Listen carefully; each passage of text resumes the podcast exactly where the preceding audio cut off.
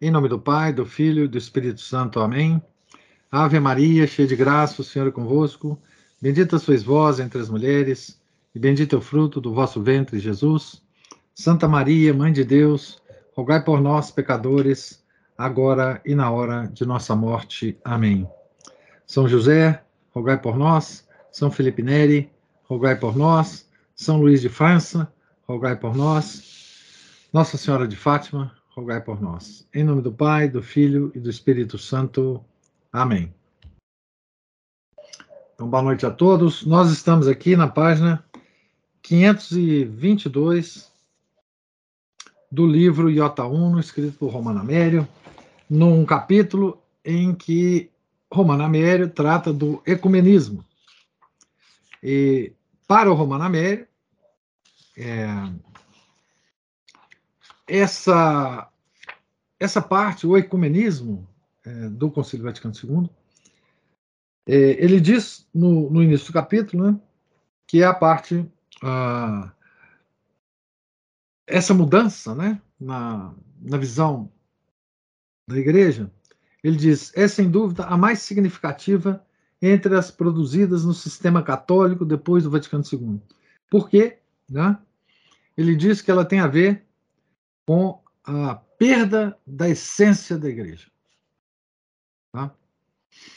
Perda da essência da igreja. Ah, a partir dessa ideia, ah,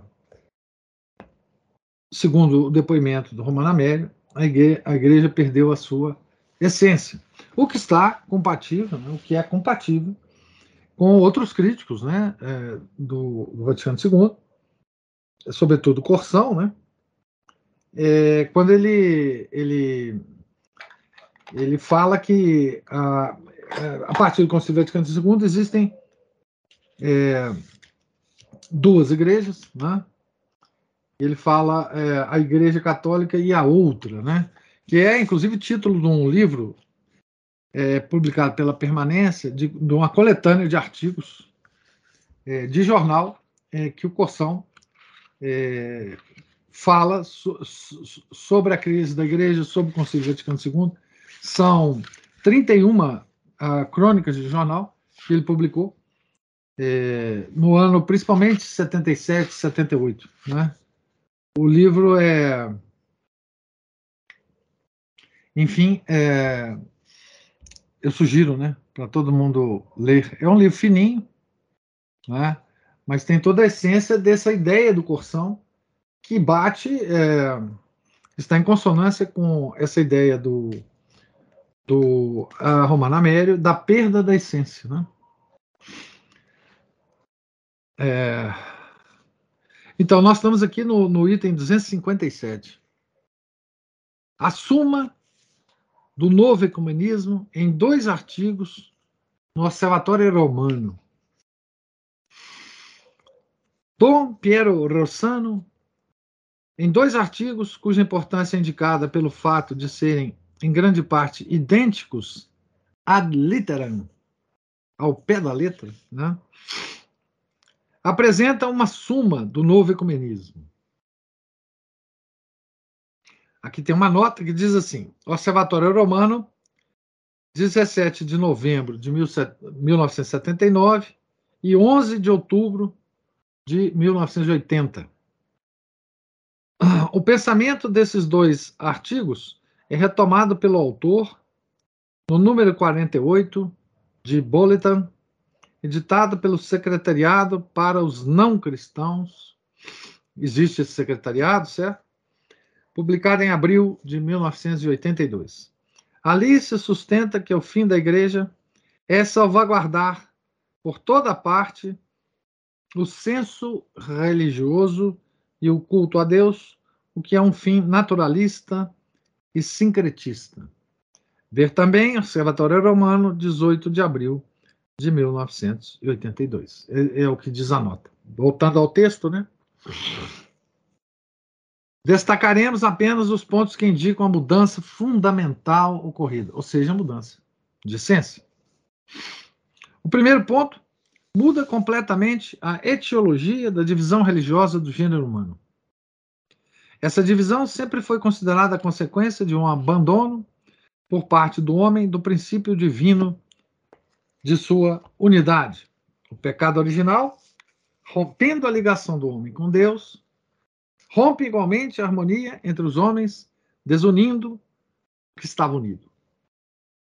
Então, é, isso significa, por exemplo, que a guerra é um. Qualquer guerra, mesmo a, a guerra justa, né, é uma consequência do pecado original. Né? A morte do nosso corpo é consequência do pecado original. As doenças do nosso corpo é consequência da, do pecado original. Né? Então, seguindo aqui, Campanella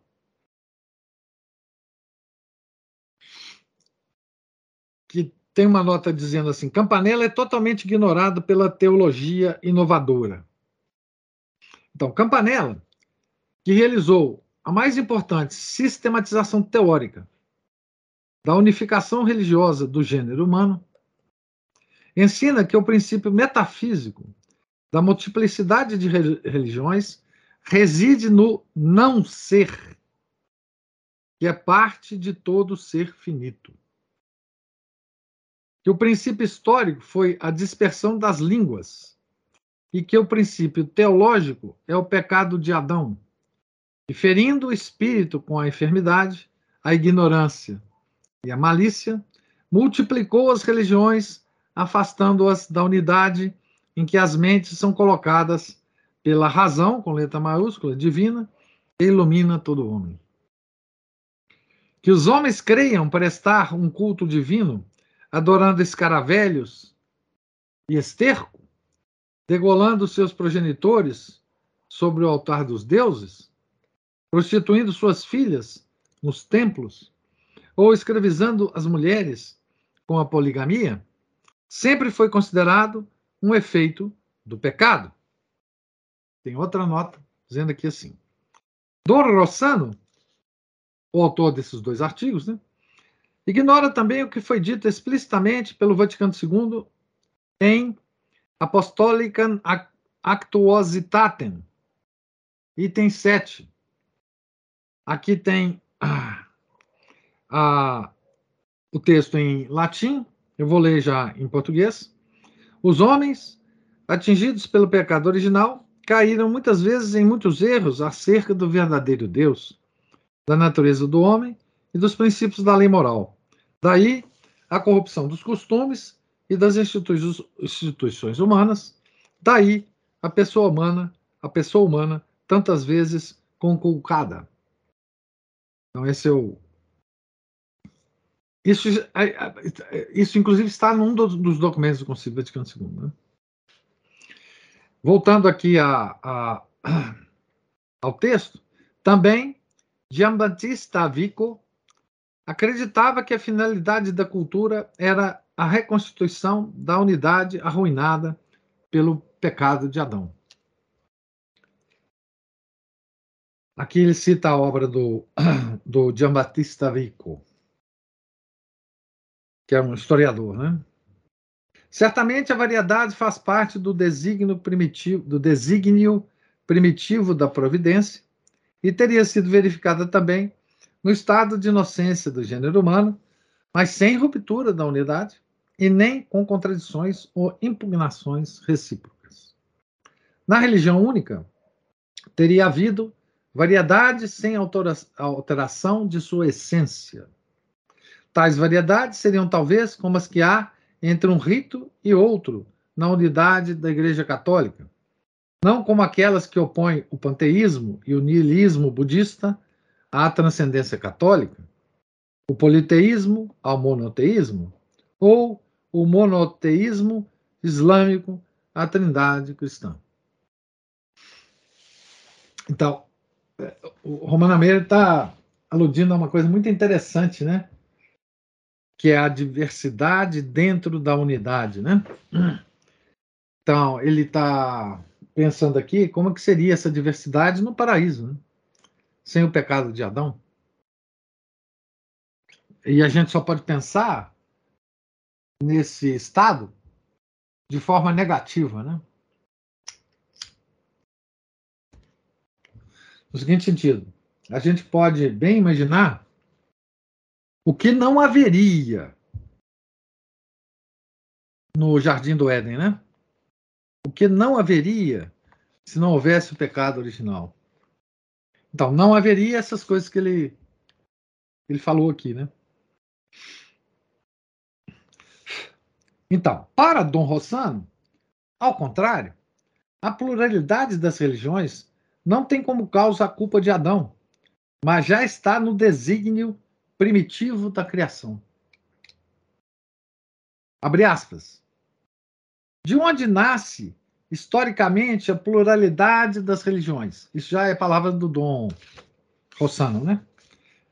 Piero Rossano, né? Continuando aqui com ele. De onde nasce, né? Pluralidade.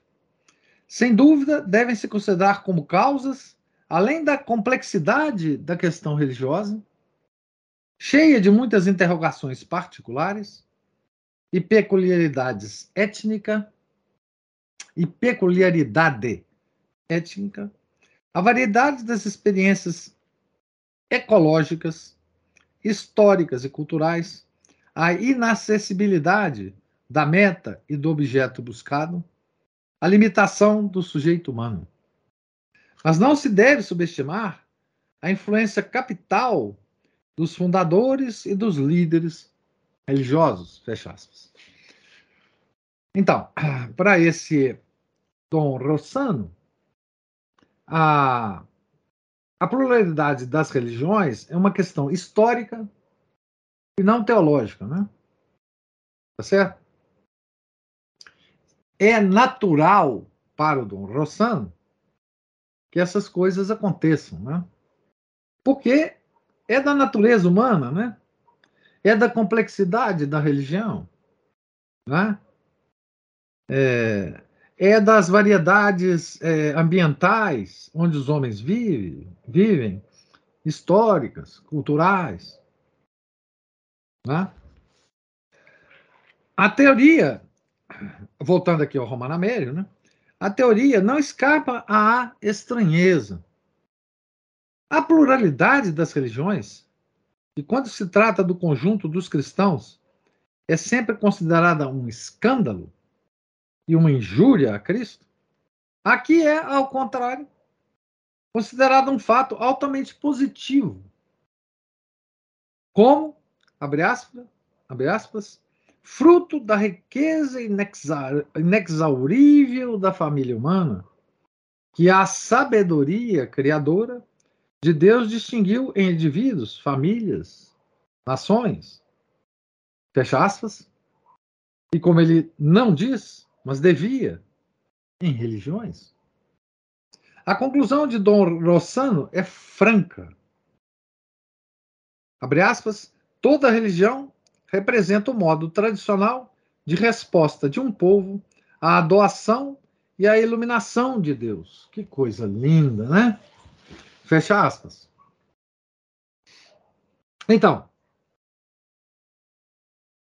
a pluralidade das religiões é uma coisa, então, querida por Deus, estimulada por Deus, né? natural do homem. Né? Que a pluralidade das denominações não seja escândalo como se dizia imediatamente depois do concílio, mas um sinal de comunhão e enriquecimento, é a doutrina oficial do Secretariado para a Unidade dos Cristãos. Gente, esse secretariado, tanto para a unidade dos cristãos, como aquele outro que eu falei para vocês, secretariado, como é que é o negócio? É secretariado para não sei o que dos não cristãos, dos não cristãos. São secretariados do da Cúria do Vaticano, tá? São secretariados que, que trabalham dentro da Cúria do Vaticano. é, submetidos ao Papa. Então, a igreja, com isso, ela demonstra a sua aceitação dessa união.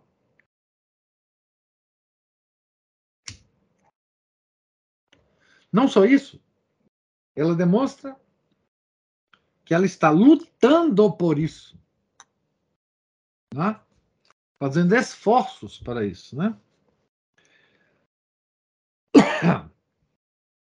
Então, isso é doutrina oficial do Secretariado para a Unidade dos Cristãos.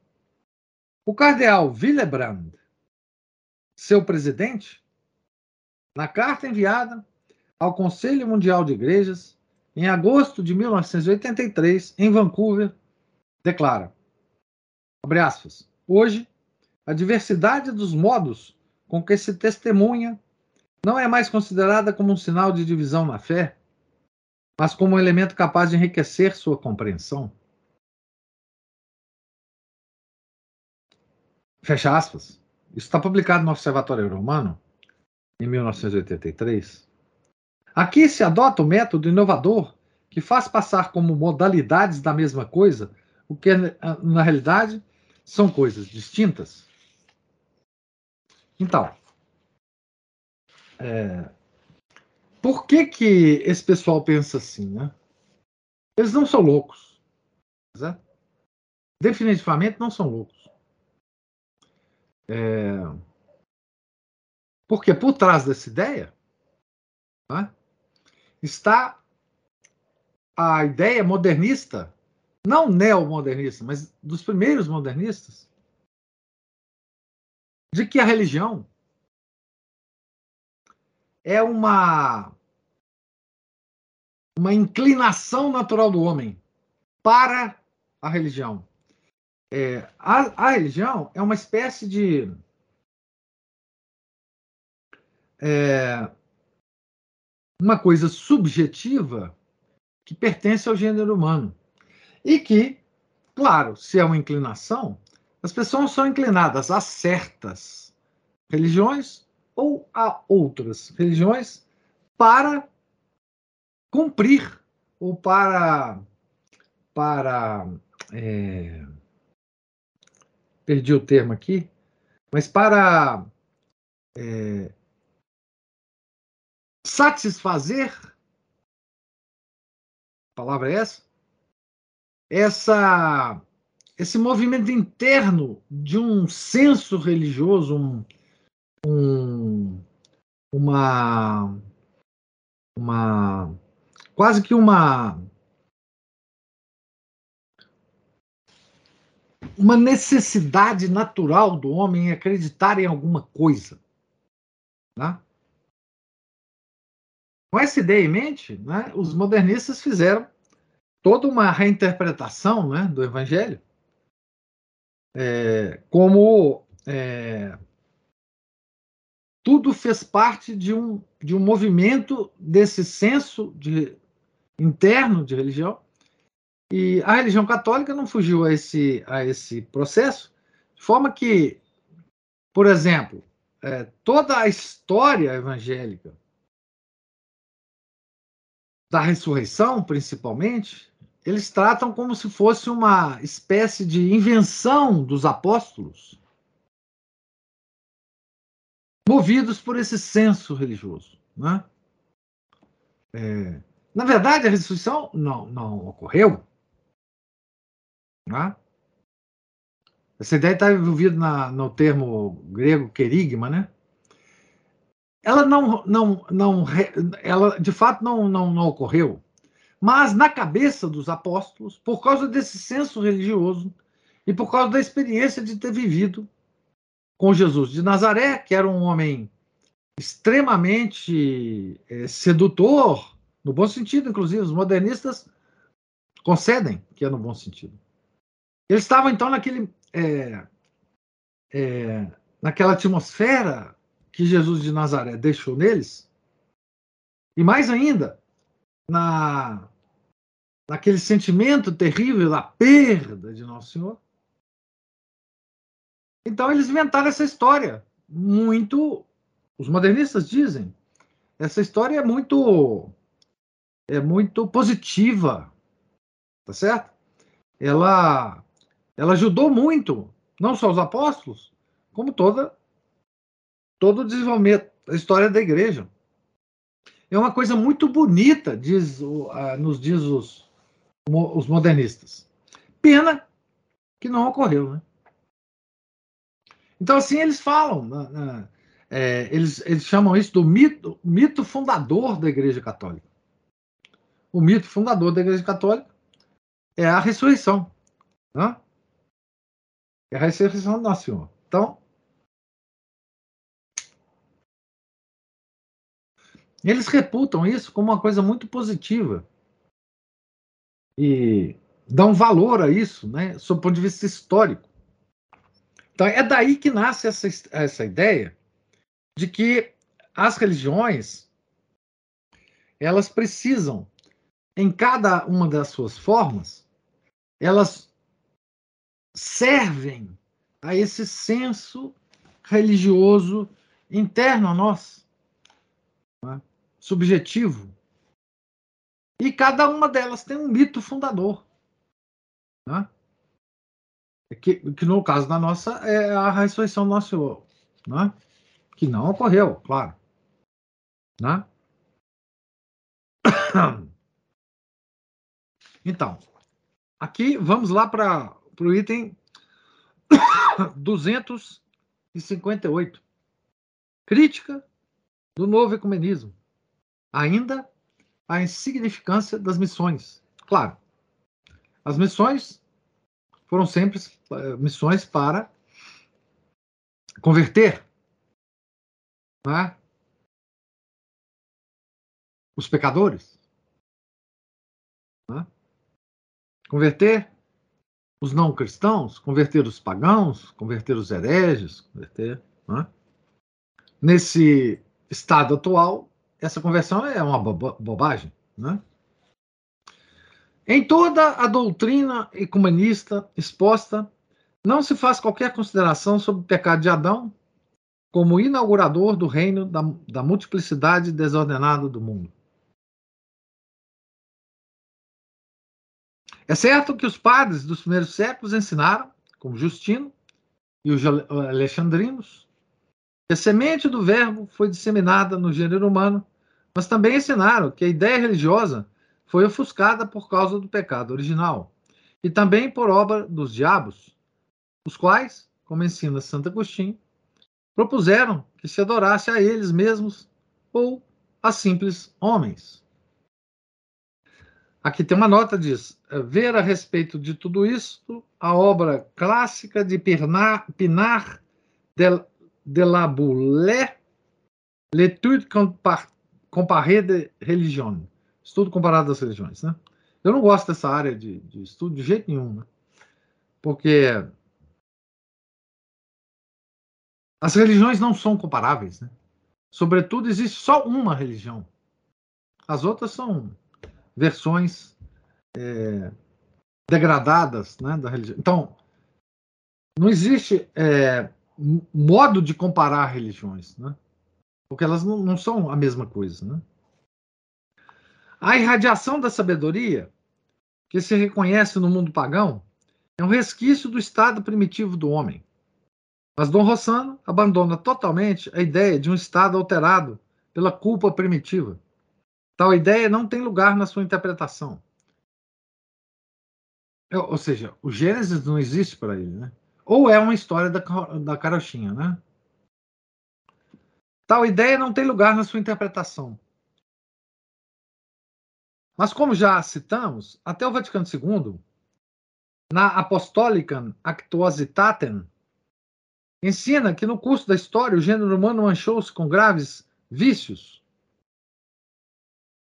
Quia omnes originale labi effecti imper plures sepi lapsi sunt errores circa verum deum. Ou seja, porque os homens, atingidos pelo pecado original, caíram muitas vezes em muitos erros acerca do verdadeiro Deus. Mas Dom Rossano considera como primitivo o que é secundário e como natural e racional o que é patológico e irracional. Uma consequência, consequência irrefragável do sistema de Dom Rossano é a insignificância, mais ainda, a impossibilidade das missões. Se as religiões são primitivamente múltiplas e diversas, e se cada uma interpreta o idêntico impulso inato, esse impulso para Deus, constituindo uma variedade que é riqueza, a missão desaparece. Por que, que é riqueza no pensamento modernista isso? É porque se você tem um impulso inato na direção de Deus, não é? cada homem é diferente um do outro. Então, cada homem, usando esse impulso inato, vai, digamos assim, encontrar um, um, um aspecto de Deus que mais lhe convém. Então, como Deus, é, para eles, é o Deus incognoscível da gnose, quanto mais aspectos individuais percebidos desse Deus, mais a humanidade conhece a totalidade de Deus. Tá certo? Então, é, por isso que isso é riqueza para eles. Riqueza no sentido de que é, mais homens percebendo aspectos individu, é, indiv, particulares desse Deus, quando você ajunta os homens, você está mais próximo dessa, dessa divindade. Né? Esse é o Deus, é, por isso que é riqueza. Esse pessoal não fala besteira, não, tá, gente? Cristina aí levantou a mão. Professor, eu estou com uma impressão, eu posso estar errado, mas a, a, a impressão que eu estou é de que Nessa parte aqui, é, os, a discussão é, é, ela é quase antropológica. É como se é, os teólogos eles estão subestimando o próprio Deus e dando luzes à natureza do homem que busca a Deus. Perfeito. Mas a, a revelação, a revelação de nosso Senhor Jesus Cristo, ela não suplanta tudo isso, ela não é superior a tudo isso, e a natureza do homem que pode é, reconhecer Deus, é, isso é, é o que Deus nos deixou para que a gente o reconheça. Mas a revelação de Deus, assim, eu estou com, com essa ideia, gente, eles estão parecendo antropólogos. Perfeito, tá perfeito, é exatamente isso. É exatamente isso. A análise aí não é de Deus enquanto tal, enquanto revelado, mas é de como é que os homens percebem Deus, independente da revelação. É. É. Agora, que importância nós, nós temos que tem isso para a fé verdadeira? É só mais uma explicação, como a psicanálise explica, como a e... psicologia. Isso não pode entrar dentro da igreja como, um, digamos, um, ah, senhor sabe, né? Todo não, mundo sabe. Mas aqui, já entrou, né? E já está, já está. Mas é exatamente o que você falou. É exatamente o que você falou. Quer dizer, é, a, a unidade de Deus você não percebe pela revelação de Deus, mas pelas várias, múltiplas, plurais ideias que os homens têm de Deus. É isso mesmo. Então, a percepção de Deus fica sendo dependente da percepção do homem em relação a ele. O, o, import, o importante não é Deus, é o homem. É exatamente isso que você está observando. Você percebeu absolutamente correto. Então, por isso é que isso muda a essência da igreja. Não é à toa que o Romano Amélio fala isso aqui. Não é à toa que ele fala. Né? Por isso que essa percepção muda a essência da igreja. Porque se a gente tivesse ouvindo teólogos protestantes falando isso, budistas falando isso, brahmanistas falando isso, é, é, muçulmanos falando isso, ó, deixa eles falarem. Mas não. E veja, isso tem uma profunda, um profundo impacto em tudo que hoje nós vemos na igreja, em tudo que nós vimos nos últimos 50 anos na igreja. Porque a igreja mudou de essência. Segundo essa, esse tipo de fundamento. É isso mesmo. Né? O, professor, é, a outra questão aí que foi citada, aí acho que é no capítulo. Ah, agora já perdi. Tem que voltar aqui. É a questão da religião comparada. Eu lembro do professor Olavo é, falar que a mesma coisa que o senhor falou. É, não são comparáveis, não são a mesma coisa. Hum. É, não existe correlação, cada uma tem uma, um aspecto que não se encontra na outra, alguma coisa assim. E como é que essas pessoas é, ficam falando em unidade é, em situações tão. Assim, como que eles falam em unidade sem encontrar os pontos comuns ou, ou nem desfazer das contradições que eles não estão interessados em, em, razão, não é? Eles estão interessados só em falar uma coisa bonita, aceitável e pronto. Não. Eles estão profundamente engajados no hegelianismo. Ah, é, eles não são bobos. É tese, antítese e síntese. Uhum. Esses caras não são bobos, eles não são crianças de berço. Eles são, eles são mal encarnado, minha filha. Aqui, aqui não tem gente boba, não. E se a gente considera eles bobos, nós é que seremos bobos. Porque a, a mente gnóstica, ela acredita que possa é, sobreviver na nossa cabeça contradições metafísicas e lógicas. Porque se você mexer, é como se o Hegel estivesse falando para nós assim: pega duas coisas contraditórias, metafisicamente ou logicamente. Se você for mexendo ela, essas duas massinhas, de repente elas se encontram e formam a síntese. Ou seja, é, isso, é, isso é uma ideia, é, é, uma metafísica dialética, não é uma dialética é, grega, né? É, porque a dialética grega, o que, é que ela ensina para gente? Né?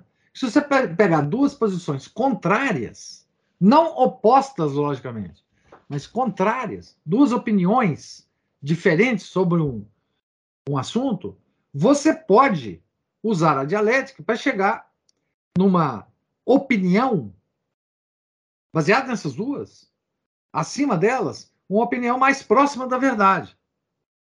Certo? Mas nunca essas opiniões podem ser contraditórias. Isso não existia na mente grega. Pois é, quando o senhor fala isso não existia na mente grega, o senhor está é, explicando, mais uma vez, me vem aquela certeza absoluta da minha mente hegeliana, de como eu fui criada nessa mente, e a ideia de que isso não está batendo. Mas lá no infinito, lá longe, encontra-se assim o jeito que isso foi colocado dentro da cabeça da gente, assim, lá longe, lá no infinito, ao encontro e isso vai dar certo. Isso é, é, é... As, as, retas paralelas se encontram no infinito, né? Isso, alguma é, é, é por aí. É, não é, isso é. mesmo. Nós somos assim, Cristina. Nós temos a formação da nossa mente, mesmo que você nunca tenha ouvido falar de Hegel, mesmo que você nunca tenha ouvido falar de dialética, mesmo que você nunca tenha ouvido falar de gnose. A nossa mente é formada assim. Não é? é... Veja que nós, é, com Bento XVI, nós estamos vivendo na prática uma espécie de experiência hegeliana né? É, com a missa nova e com a, a missa antiga. Porque a ideia do, do, do, do Ben XVI não revelada, não por ele, né? mas pode ser percebida claramente, é que essas duas missas encaradas como é, tese e antítese, com o passar do tempo na história, que é muito importante para o Hegel, na história, essas duas coisas vão atingir, sei lá, daqui a 100 anos, 200 anos, uma síntese, que é a síntese de uma missa que não é nem a nova nem a de Pio V. É? Por quê? Ele sabe que elas são contraditórias uma à outra. Mas para ele isso não importa. Não importa. É, porque ele é hegeliano. Então, por que, que ele liberou a missa antiga? Foi para começar esse experimento hegeliano é, de síntese de dois termos contraditórios, de duas coisas. Aí não é só um termos, né? De duas coisas contraditórias. Como é que ele imaginou isso? Eu vou liberar a celebração do rito antigo, que ele chamou no, no Sumorum Pontificum de rito extraordinário.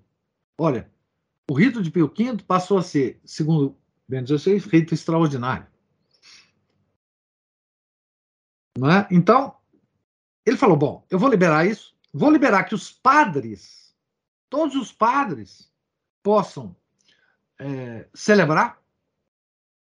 E é exatamente na celebração dos padres, que celebram de manhã a missa nova e à noite a missa antiga, é exatamente nessa experiência humana que no futuro vai haver a síntese. Porque os próprios padres birritualistas vão misturar isso naturalmente. E lá na frente, é, um padre estaria celebrando uma coisa que não seria nem o rito antigo, nem o rito de Paulo VI. Daí a síntese. Quando estivesse normalizado, ou estiver normalizado na humanidade, naturalmente vai haver um rito só. Eu devo dizer que o Papa Francisco está fazendo um favor enorme para nós, porque ele não aceita isso, ele só aceita o rito novo. Então, para nós é muito bom isso. Porque ele, ele interrompeu essa experiência do Ratzinger, do Papa Bento XVI, na raiz. Tá? E isso é bom para nós, mas essa questão é muito importante da síntese hegeliana aí, né? Então, voltando ao texto aqui, uma consequência irrefragável do sistema de Dom Rossano é a insignificância, mais ainda a impossibilidade das é, missões. Se as religiões são primitivamente múltiplas e diversas, eu estou lendo de novo aqui, mas eu vou continuar. E se cada uma interpreta o idêntico impulso inato, esse impulso, né, a Deus, constituindo uma variedade que é riqueza, a missão desaparece. Com efeito, todas as experiências religiosas receberiam seu caráter positivo desse fundamento comum que interpretam. Além disso, se a variedade é riqueza, não se deve empobrecer o gênero humano, trazendo o todo a uma única forma de religião.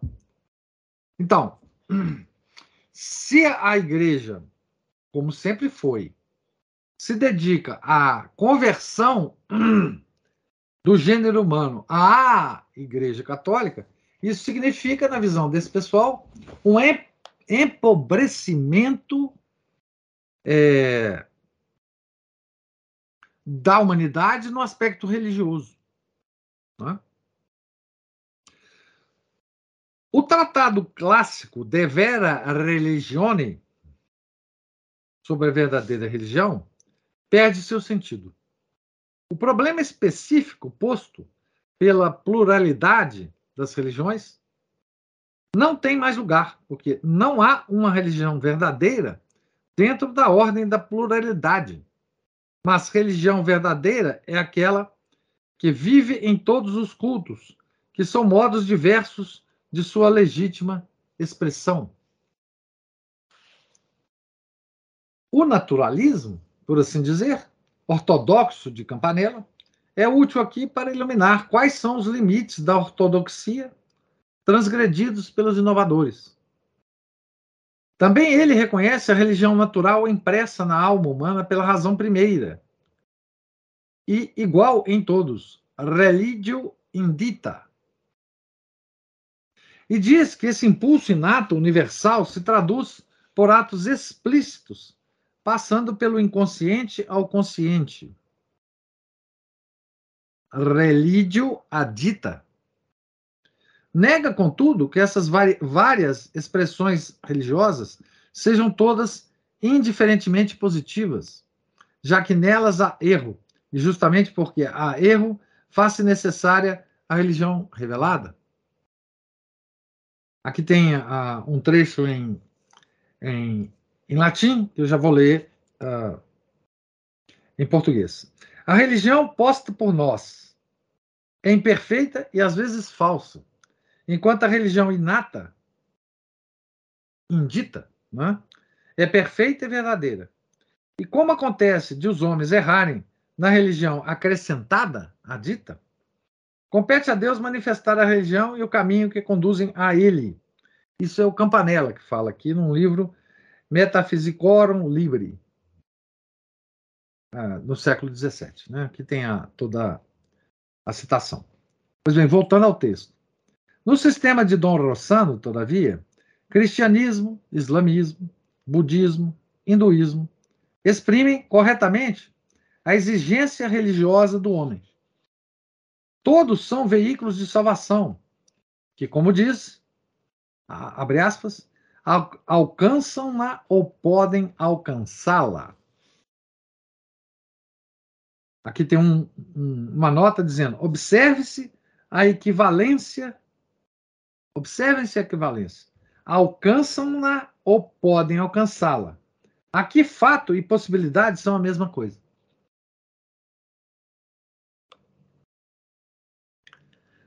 Voltando ao texto. Todos provêm imediatamente de Deus. Abre aspas, que os fez nascer. Fecha aspas. Não há nem vestígio de pecado original. É verdade que Dom Rossano também protesta que não pretende confundir a revelação histórica acontecida no Logos encarnado com a revelação natural do Logos Criador.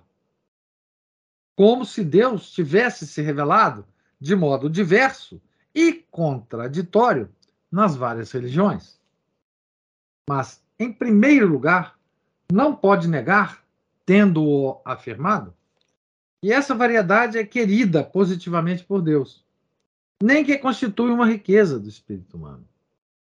Em segundo lugar, ele não pode evitar a confusão entre o natural e o sobrenatural, porque em seu discurso usa equivalente, equivalentemente os termos Verbo e Espírito Santo, e faz da religião natural e da sobrenatural da cristã e das outras uma só coisa.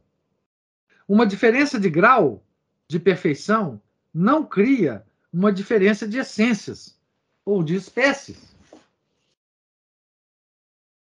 Isso também é um raciocínio metafísico, né? claro. A confusão entre os, o natural e o sobrenatural está embutida, incrustada na Nouvelle Teologie, que é da década de 40, muito antes do concílio. Ela foi condenada por Pio XII. Tá certo? É, todo, é toda uma confusão. É, até nós discutimos isso no último clube de leitura. Aliás, eu, não, eu ainda não subi o, o, o áudio do Clube de Leitura lá para o Spotify, não. Vou fazer isso amanhã.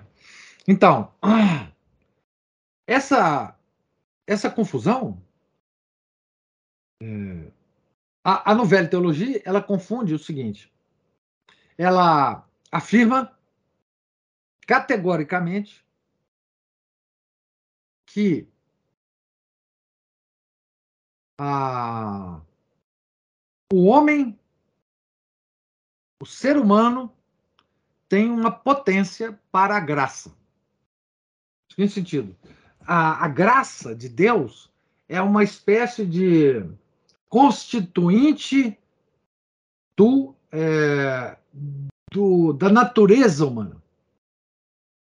Certo?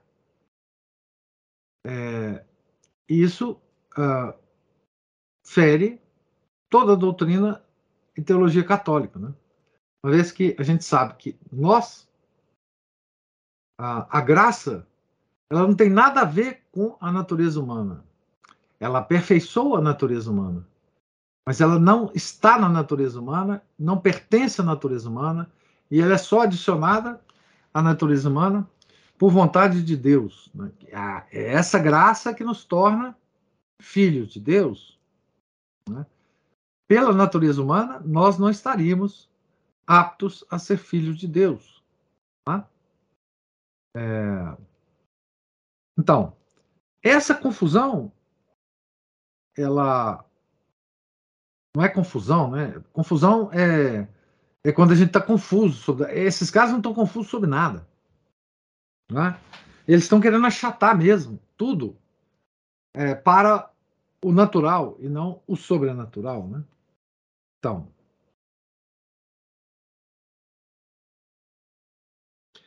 Com o sistema proposto, a dificuldade de fazer uma união que não seja meramente sincretista é tão árdua que, na conclusão de seu escrito, do Rossano confessa que permanecem abertos os problemas de, abre aspas, como se pode conciliar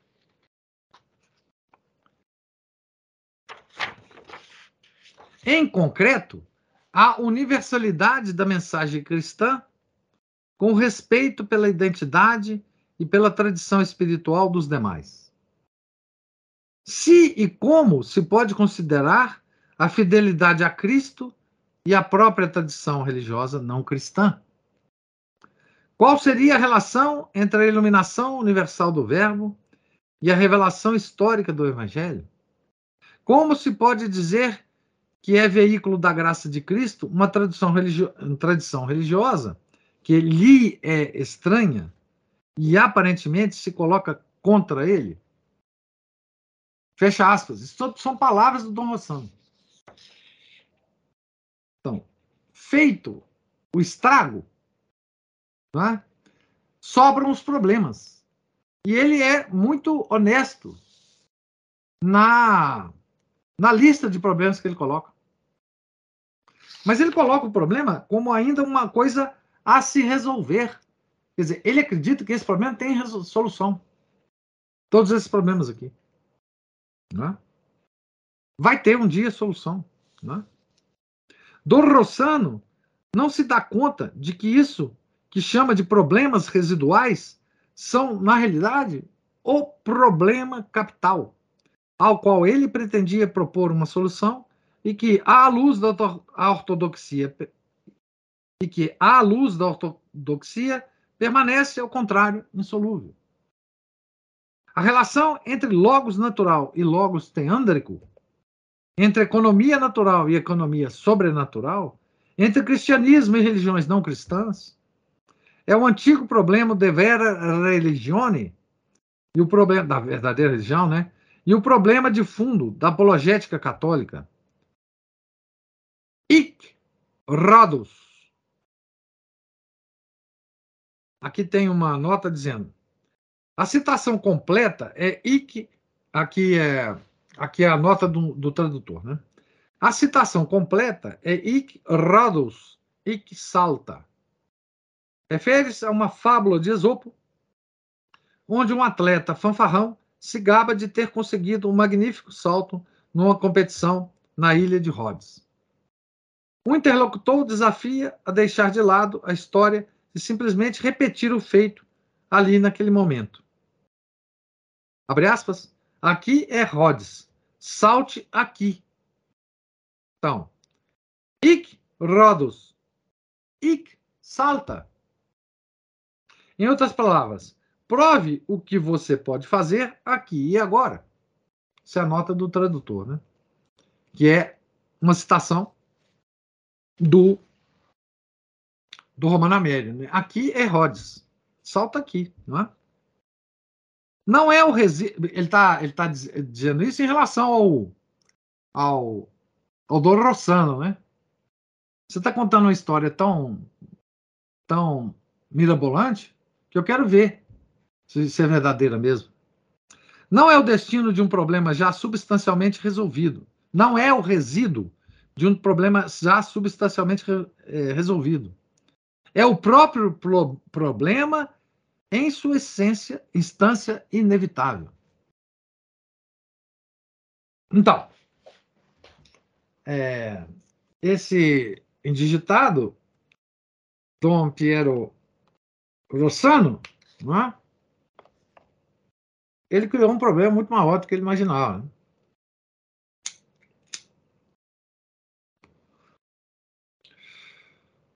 Item 259.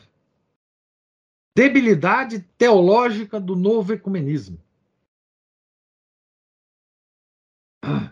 Já mencionei em outra parte o completo eclipse a que foi submetido o conceito de predestinação no horizonte conciliar. Também o neoecumenismo padece dessa debilidade, uma vez que a questão devera religione pertence até a Odisseia, isto é, a justificação da ação divina no mundo. No sistema católico, a predestinação é o ápice da teodiceia. Não cabe a um livro como este adentrar nesse tema, mas queremos ao menos mencionar a impossibilidade de encarar a questão da salvação nas religiões não cristãs, silenciando completamente a respeito de sua base teológica. Pareceria, como uma raiz arrancada, a mudança introduzida na igreja sobre esse ponto. Então, aqui, ele chama atenção é? da indigência teológica dessa ideia. Não é? Como a Cristina falou, eles não estão discutindo teologia, estão discutindo antropologia é, ou outra coisa. Não é? Mas é, não tem base teológica nenhuma. É? Eles tinham que construir uma teologia para justificar isso. Eles não fizeram. Não é? Quer dizer, na verdade, a novela teologia não é teologia. Não é? Item 260. O ecumenismo, ah, desculpe, item 260. Estado real do ecumenismo. Do ecumenismo religioso ao humanista. O ecumenismo é talvez o ponto do movimento do movimento pós-conciliar em que são mais relevantes o uso da ambiguidade, a ação da propaganda e o efeito do loquimini nobis placentia. Falai-nos coisas agradáveis. Isaías 30, 10.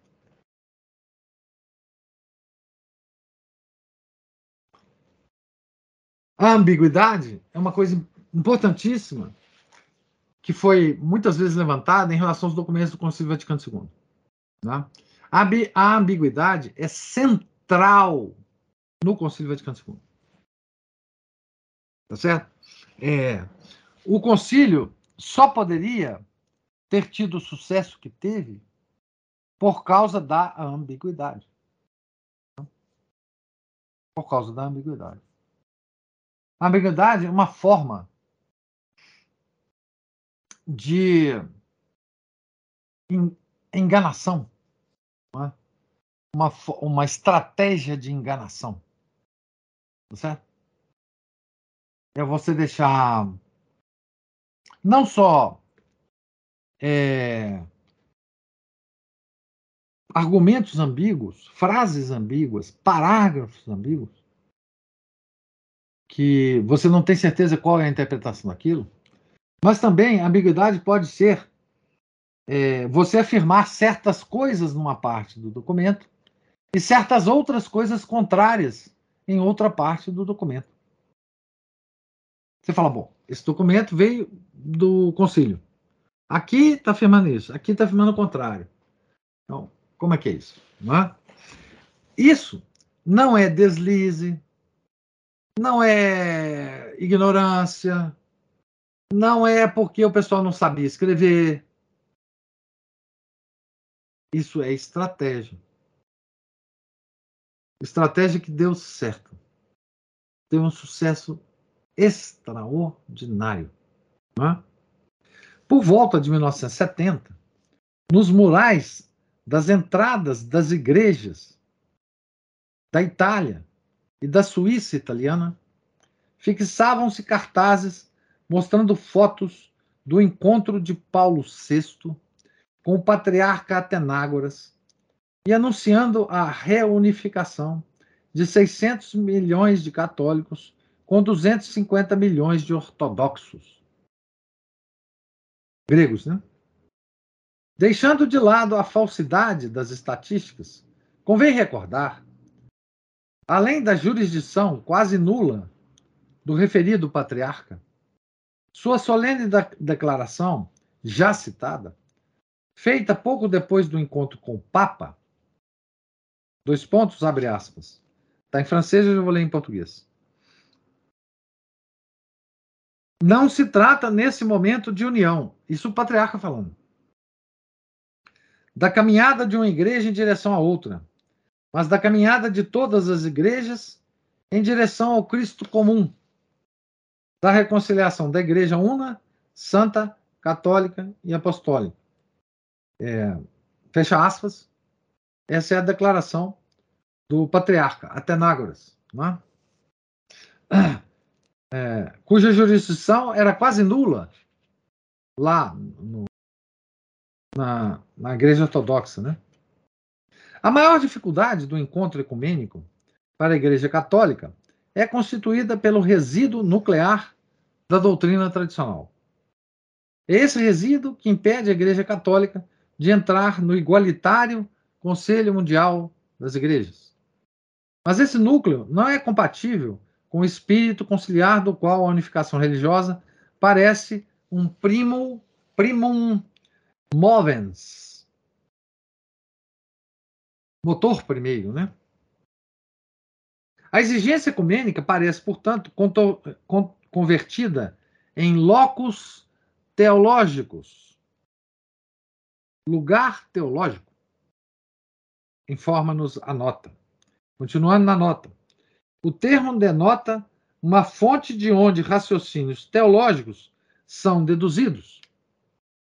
São exemplos de lugares teológicos a Sagrada Escritura, os símbolos da fé, a Sagrada Liturgia e a doutrina dos padres da Igreja. Nota aqui do tradutor, tá? Então, locos teológicos é, é uma fonte, não é?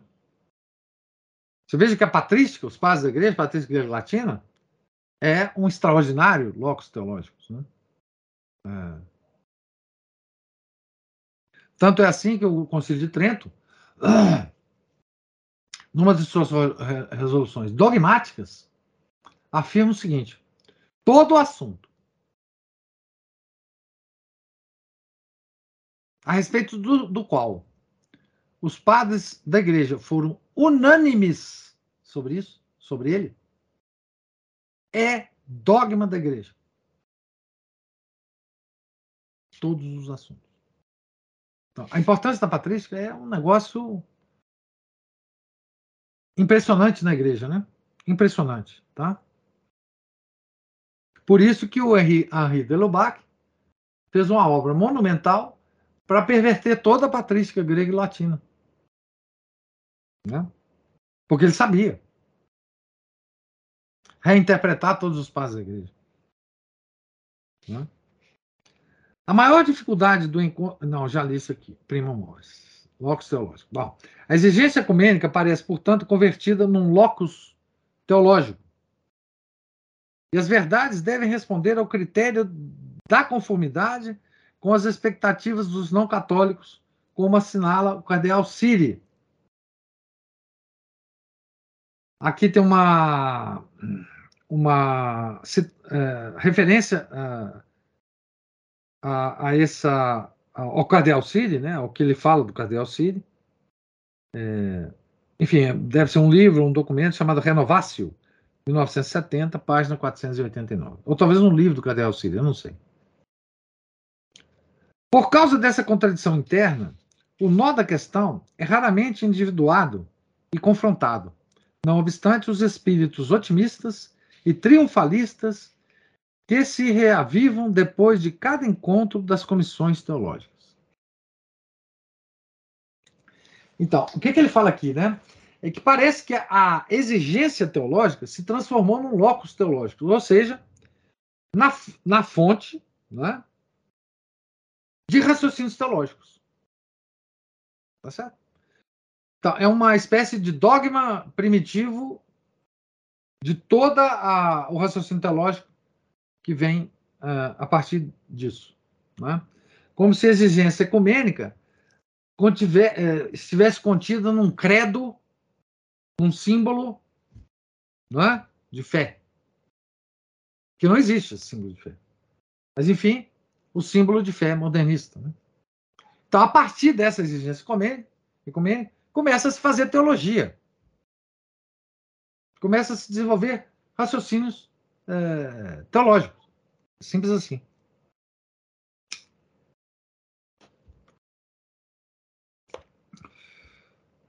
Mas Paulo VI, num capital e dramático discurso,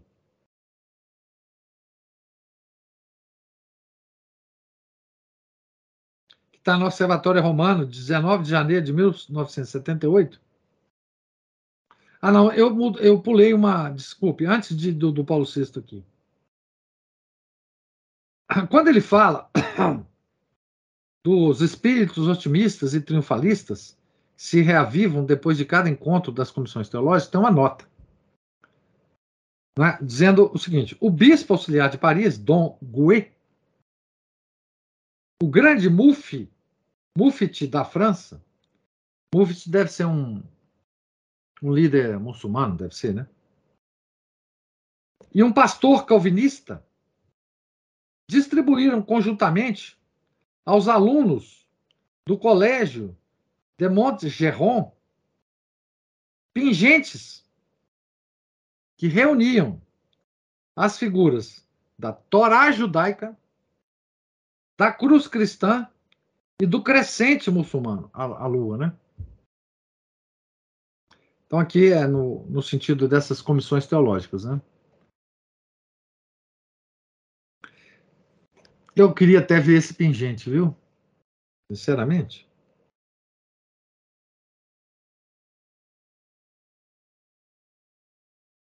Jornal L'Aurore, Aurora, né? De 15 de março de 1971.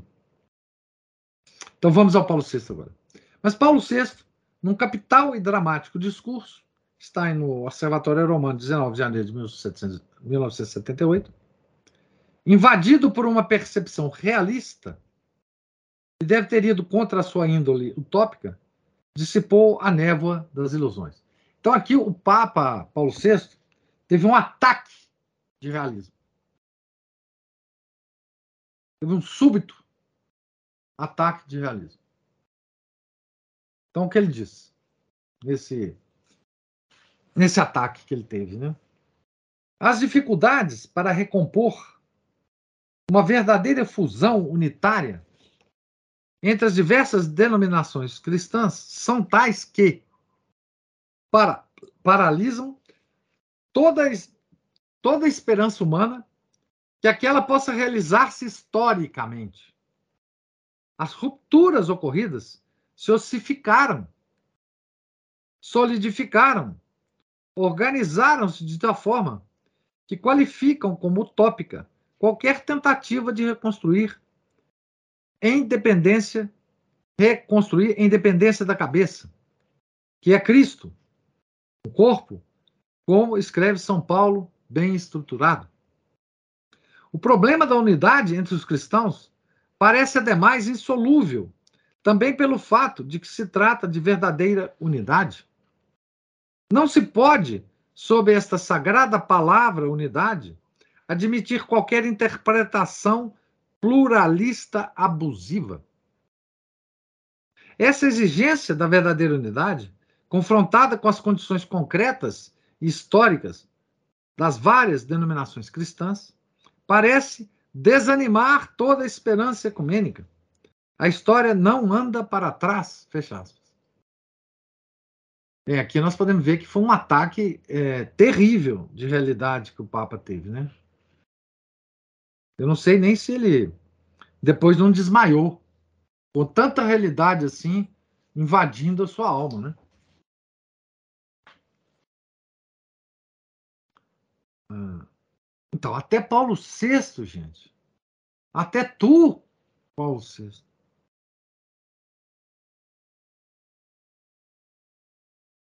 Volta aqui o autor, né?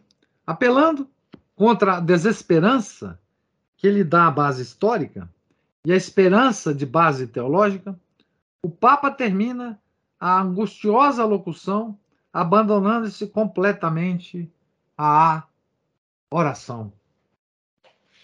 Aqui tem uma nota. O Sínodo Greco-Melquita Católico de 1975 manifestou-se explicitamente contra o pensamento de Paulo VI ao aprovar a proposta de Dom Zogby, arcebispo de Baalbek, um projeto em que se deplora a criação de igrejas orientais católicas unidas a Roma e se incentiva uma dupla comunhão pela qual os católicos adeririam ao patriarcado grego greco-ortodoxo, do qual se diz que teriam se separado sem razão suficiente, sem, por outro lado, romper sua comunhão com o bispo de Roma. Você adere a uma igreja cismática, mas não rompe a sua, a sua ligação com o bispo de Roma. O Sínodo tem esperança de que a doutrina do Vaticano I sobre o primado papal seja revista e reformada. 1975, hein?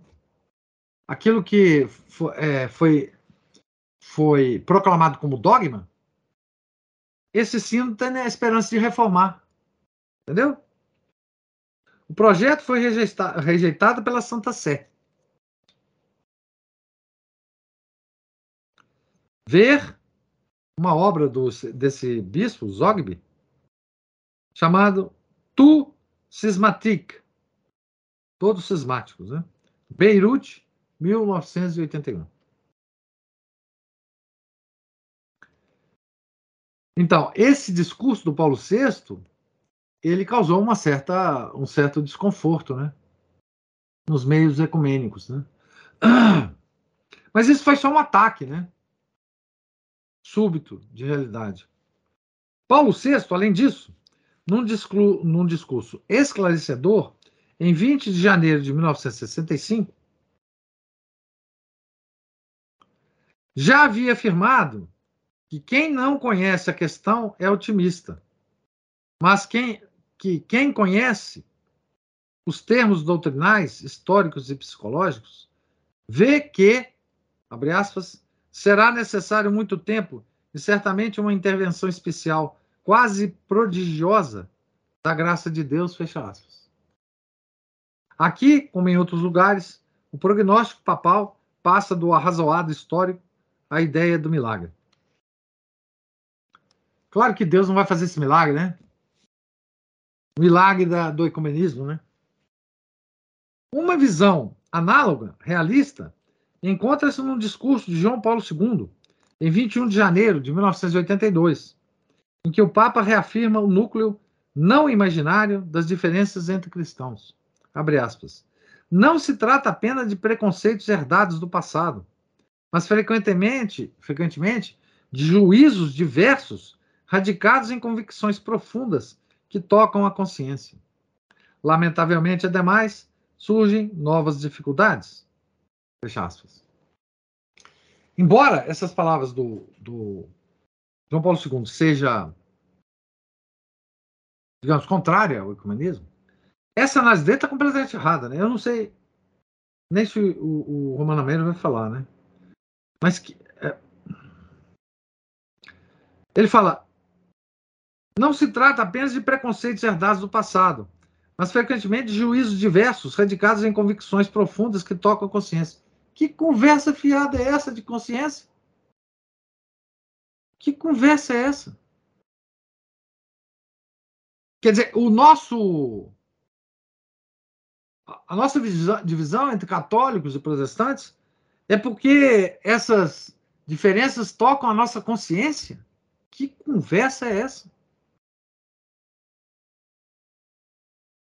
Que subjetivismo, né? Aqui.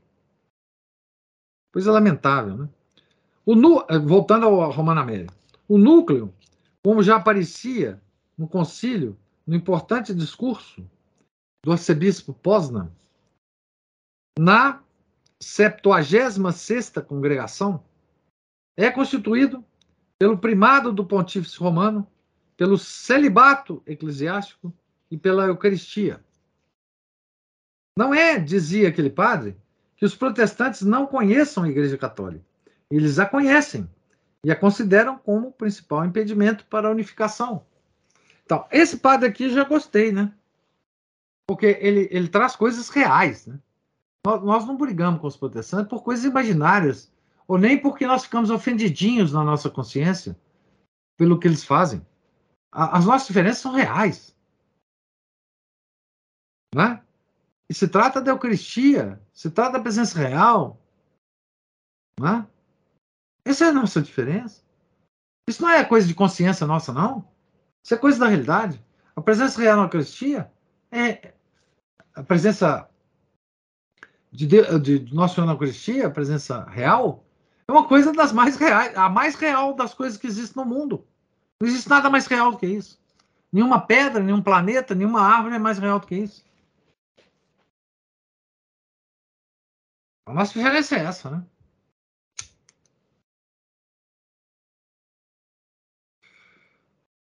O estado presente do ecumenismo, com a renúncia prática à expansão da fé, é claramente revelado nos discursos de João Paulo II em sua viagem à Nigéria em 1988. Vamos ver esse discurso.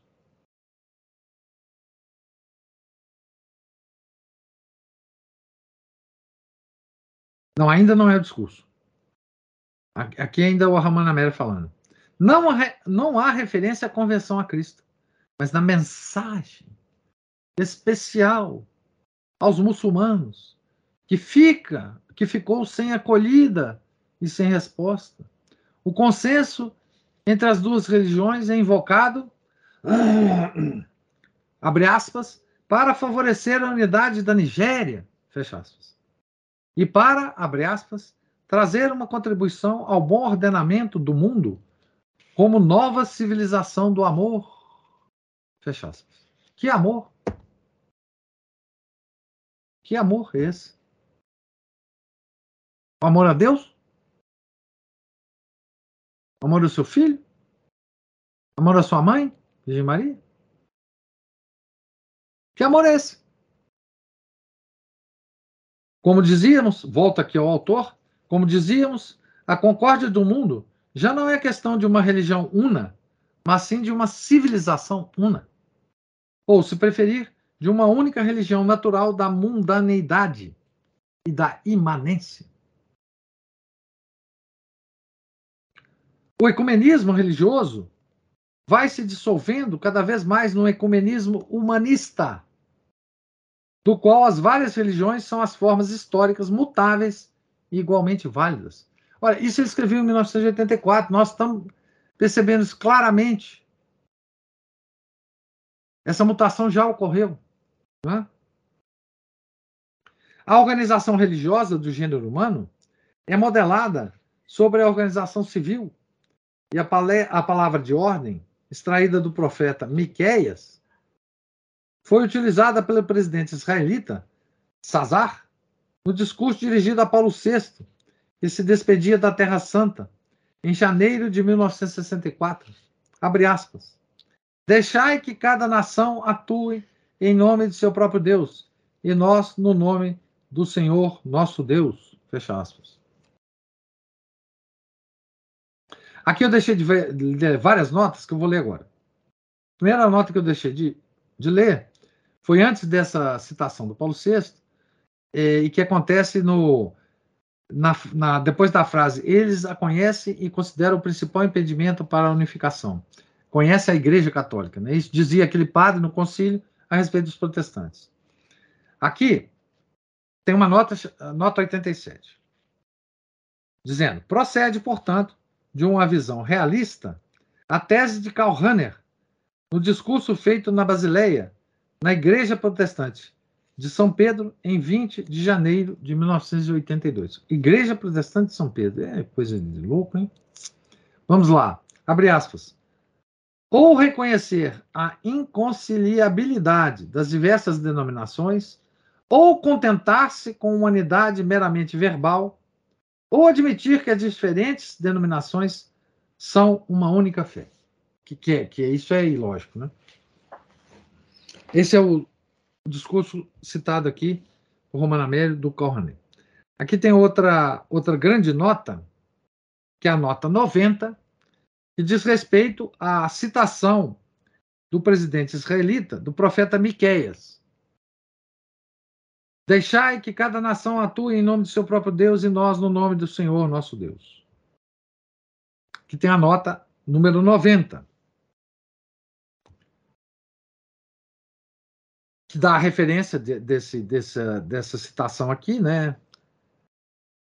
Ainda mais acentuado é o sincretismo nas declarações do cardeal Lustiger, arcebispo de Paris, na entrevista de 3 de fevereiro de 1981, a François. Aqui ele disse: Eu sou judeu. Para mim, as duas religiões são a mesma. E sou arcebispo de Paris. Je suis juif. Pour moi, les deux religions ne font qu'une. Foi desmentido imediatamente pelo grande rabino da França, Kaplan, disse o seguinte: Para nós, não se pode ser ao mesmo tempo judeu e cristão. Pour nous, on ne peut être à la fois juif et chrétien. E, igualmente, por seu sucessor, o grande rabino Chirac, on ne saurait, sans abus de, de langage, parler de religion judéo-chrétienne on est juif ou, ou on est chrétien. Não se poderia, sem abuso de linguagem, falar da religião judaico-cristã. Ou se é judeu, ou se é cristão. É viva a contribuição de quem perdeu as essências e quem as conserva. Então aqui ele está comparando, né? É, declarações de, dignidade, de, de dignatários da Igreja Católica com dignatários da, do, do judaísmo. Eles não perderam a essência deles. Eles sabem que é impossível isso. E aqui eu tenho uma nota de comentário, porque nós terminamos a, o capítulo do ecumenismo, uma nota. É o seguinte: o próprio judeu está falando aqui. Não se poderia, sem abuso de linguagem, falar de religião judaico-cristã. Esse termo judaico-cristão, ele está sendo falado hoje como se fosse uma coisa positiva, como se fosse uma. Isso por todo mundo, viu, gente? Não tem ninguém é, que fala hoje, né? porque ele foi, é, digamos assim, elevado a um termo verdadeiríssimo pelo Olavo de Carvalho. Então hoje, se você pega todo mundo que está por aí, pessoas até boas, com essa conversa fiada de civilização judaico-cristã. Né? Pessoas boas, por exemplo, como o Alexandre Costa. Ele tem Eu essa. já comentar isso. Hein? Eu já ia levantar isso. É. Você É, você viu em 1964, né? Ele teve essa não, isso é falado por um rabino. honestidade. Exatamente, ele teve honestidade de falar isso aí. Ou se é uma coisa ou é outra. Não dá para juntar as duas coisas. Porque o judaísmo não, não- é, é, o judaísmo representado por esses dignatários não perdeu a essência dele. Enquanto a igreja fala, ah, eu sou judeu, eu sou cristão, parará, parará, o cara fala, não, não, aqui não. Aqui você é o judeu ou cristão. Tá certo? Não, não vem com essa conversa fiada, não. E é, essa é uma, um, um, um- uma, um exemplo prático da perda da essência da igreja que é todo um tema, é todo o tema desse longo, longuíssimo capítulo. É, eu acho que esse é um dos principais capítulos desse livro. Esse livro tem uns cinco ou seis capítulos absolutamente é, é, superiores ao, ao outro, né? Bem superiores, em termos de, de significado, em termos de chave explicativa. Falando só de chave explicativa, e agora é o último comentário que eu faço antes de abrir a palavra para vocês. Nós vimos na, na, na, na leitura de hoje uma coisa que ficou mu- muito clara né, na explicação do Romana Mary é que em toda essa conversinha fiada de ecumenismo, o que falta, o que eles desprezam, não porque eles estão enganados ou eles não perceberam, é a questão do pecado original. O pecado original é a chave de entendimento de quase tudo no mundo. É a chave de entendimento de quase tudo nesse mundo. Tá certo? A queda. A queda é uma coisa. é, eu estou procurando uma coisa aqui. é, deixa eu ver se eu acho essa coisa. Porque eu fiz uma entrevista com o Chesterton.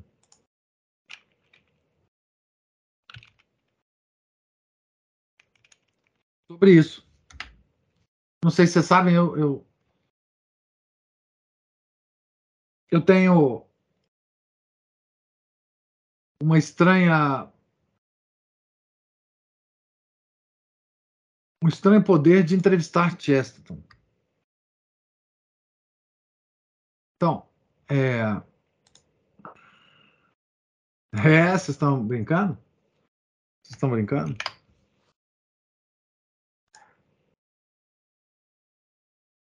Eu, tô, eu perdi os comentários aqui, desculpe, gente. O Paulo tinha falado assim, exatamente, professor. Na hora que comparar, assim, na religião comparada, né? Quando se compara, automaticamente você está dando valor e nivelando aos outros movimentos. Será, seria heresia completa, heresia completa. O Ronan fala aqui, por isso o bispo Lefebvre dizia que todos, de todos, o pior era o cardeal Ratzinger. Ah, mas por que pior, né? Quer dizer, eu não sei como que o, o, Lefebvre colocou essa questão. Mas, no meu entender, o Ratzinger é pior porque ele não aparenta ser o que ele é. E todos. É... Outro dia, nós estávamos lá na, na formação dos pais, no, no sábado de manhã, e tem um, um casal lá é, que está tá, tá tendo contato com essa confusão nossa aqui, que nós estamos discutindo, crise da igreja, etc., há pouco tempo. Acho que até eles, eles, eles têm ouvido falar disso só é, através da associação. Eles são pais da, de crianças que estão na, na casa de estudo. E ele vira para mim e fala assim para mim, no final de uma, de uma, de uma palestra, eu, eu nem sei se está gravado, mas eu acho que está gravado, inclusive, isso aí. Ele fala assim, ô professor, É, o senhor não tem nada de bom para falar do Papa Bento, não? Porque eu gosto tanto do Papa Bento. Eu gosto tanto. Ele fala, ele até usou essa expressão assim. Eu gosto tanto do Bentinho. Né? É. Ele é Você estava lá, não estava? Estava. É, é o Rogério, né? É. Da esposa, como é que ela chama? A esposa do Rogério? É... Não sei como é que ela chama. Não tô, não tô te ouvindo, não, viu? É... Então ele, fala assim: Ô professor. É Simone. Ela fala assim: Ô professor, fala alguma coisa boa do Bentinho. Eu gosto tanto dele. Eu falei para ele: olha, continua a gostar. E, claro que eu não ia falar, né? Porque assim, enfim. Mas, é, não, pode gostar. O Bentinho é simpático mesmo tal. Ah, Cristina, ai, ai. Então, é, então o, o, o, Papa Bento, o Cardeal Singer, o problema dele é esse. Que ele, de certa forma, é gostável. Aqui, é, então, o problema da queda que eu estava dizendo, né? A queda é a chave de, de entendimento de quase tudo da nossa vida. A chave de entendimento da realidade que eu estou falando. Da realidade. Tá certo? Então, eu coloquei uma entrevista que eu fiz com o Chesto a respeito da queda do homem. E vou terminar aqui para passar a palavra para vocês. Só quero contar uma coisa muito curiosa que aconteceu é, depois do clube de leitura, que nós ficamos conversando, eu, Paulo e Felipe. E quando eu falei que eu entrevistava Chesterton no blog, o Paulo quase que, que, que caiu no chão. Como assim, professor? Sua entrevista Chesterton? Eu falei, entrevisto? E, e o, o Felipe falou: Não, você nunca viu as entrevistas que, que o professor faz com o Chesterton? Então, aí está uma das entrevistas, Paulo. Você, você vê que eu não estava mentindo. Tá certo? Então, gente, nós terminamos o capítulo, né? Extraordinário capítulo. E agora o livro. Nós estamos é, nos aproximando, né? Agora o livro nós vamos passar do fim, né? Nós vamos passar uns capítulos, tá? É, vendo sobre os sacramentos, tá? Vamos passar aqui do capítulo 36 ao capítulo 39,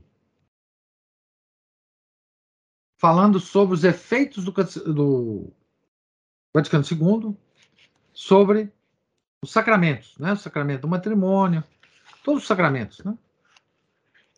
É, enfim. Uh, tem aqui um, um, capítulo grande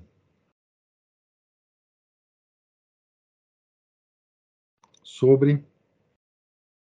Professor reforma... Paulo quer falar. Vou, vou passar para ele. Sobre a reforma litúrgica, sobre todos os sacramentos, tá bom? Então termina aqui a minha, minha fala. Paulo, pode mandar brasa. Na minha perplexidade é igual a conversa da minha esposa com os cachorros. O problema não é você falar com o cachorro, o problema é eles entenderem e você entender a resposta deles. É, eles te responderem.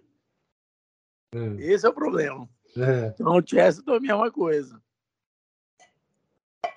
Mas o Chester é divertido, Paulo. O Chester é divertido, muito divertido. É, você tem que, o Chester tem que ter, você tem que se acostumar ao Chester. É, a, a, a sua forma de pensar, a sua forma de escrever. E, porque o Chester ele tem um humor que eu gosto, que eu admiro muito, que é o humor inglês.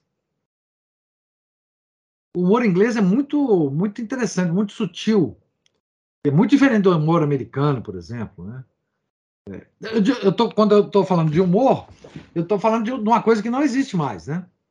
Certo?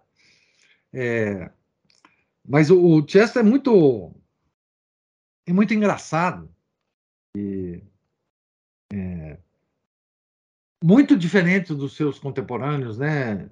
De mesma estatura intelectual, né?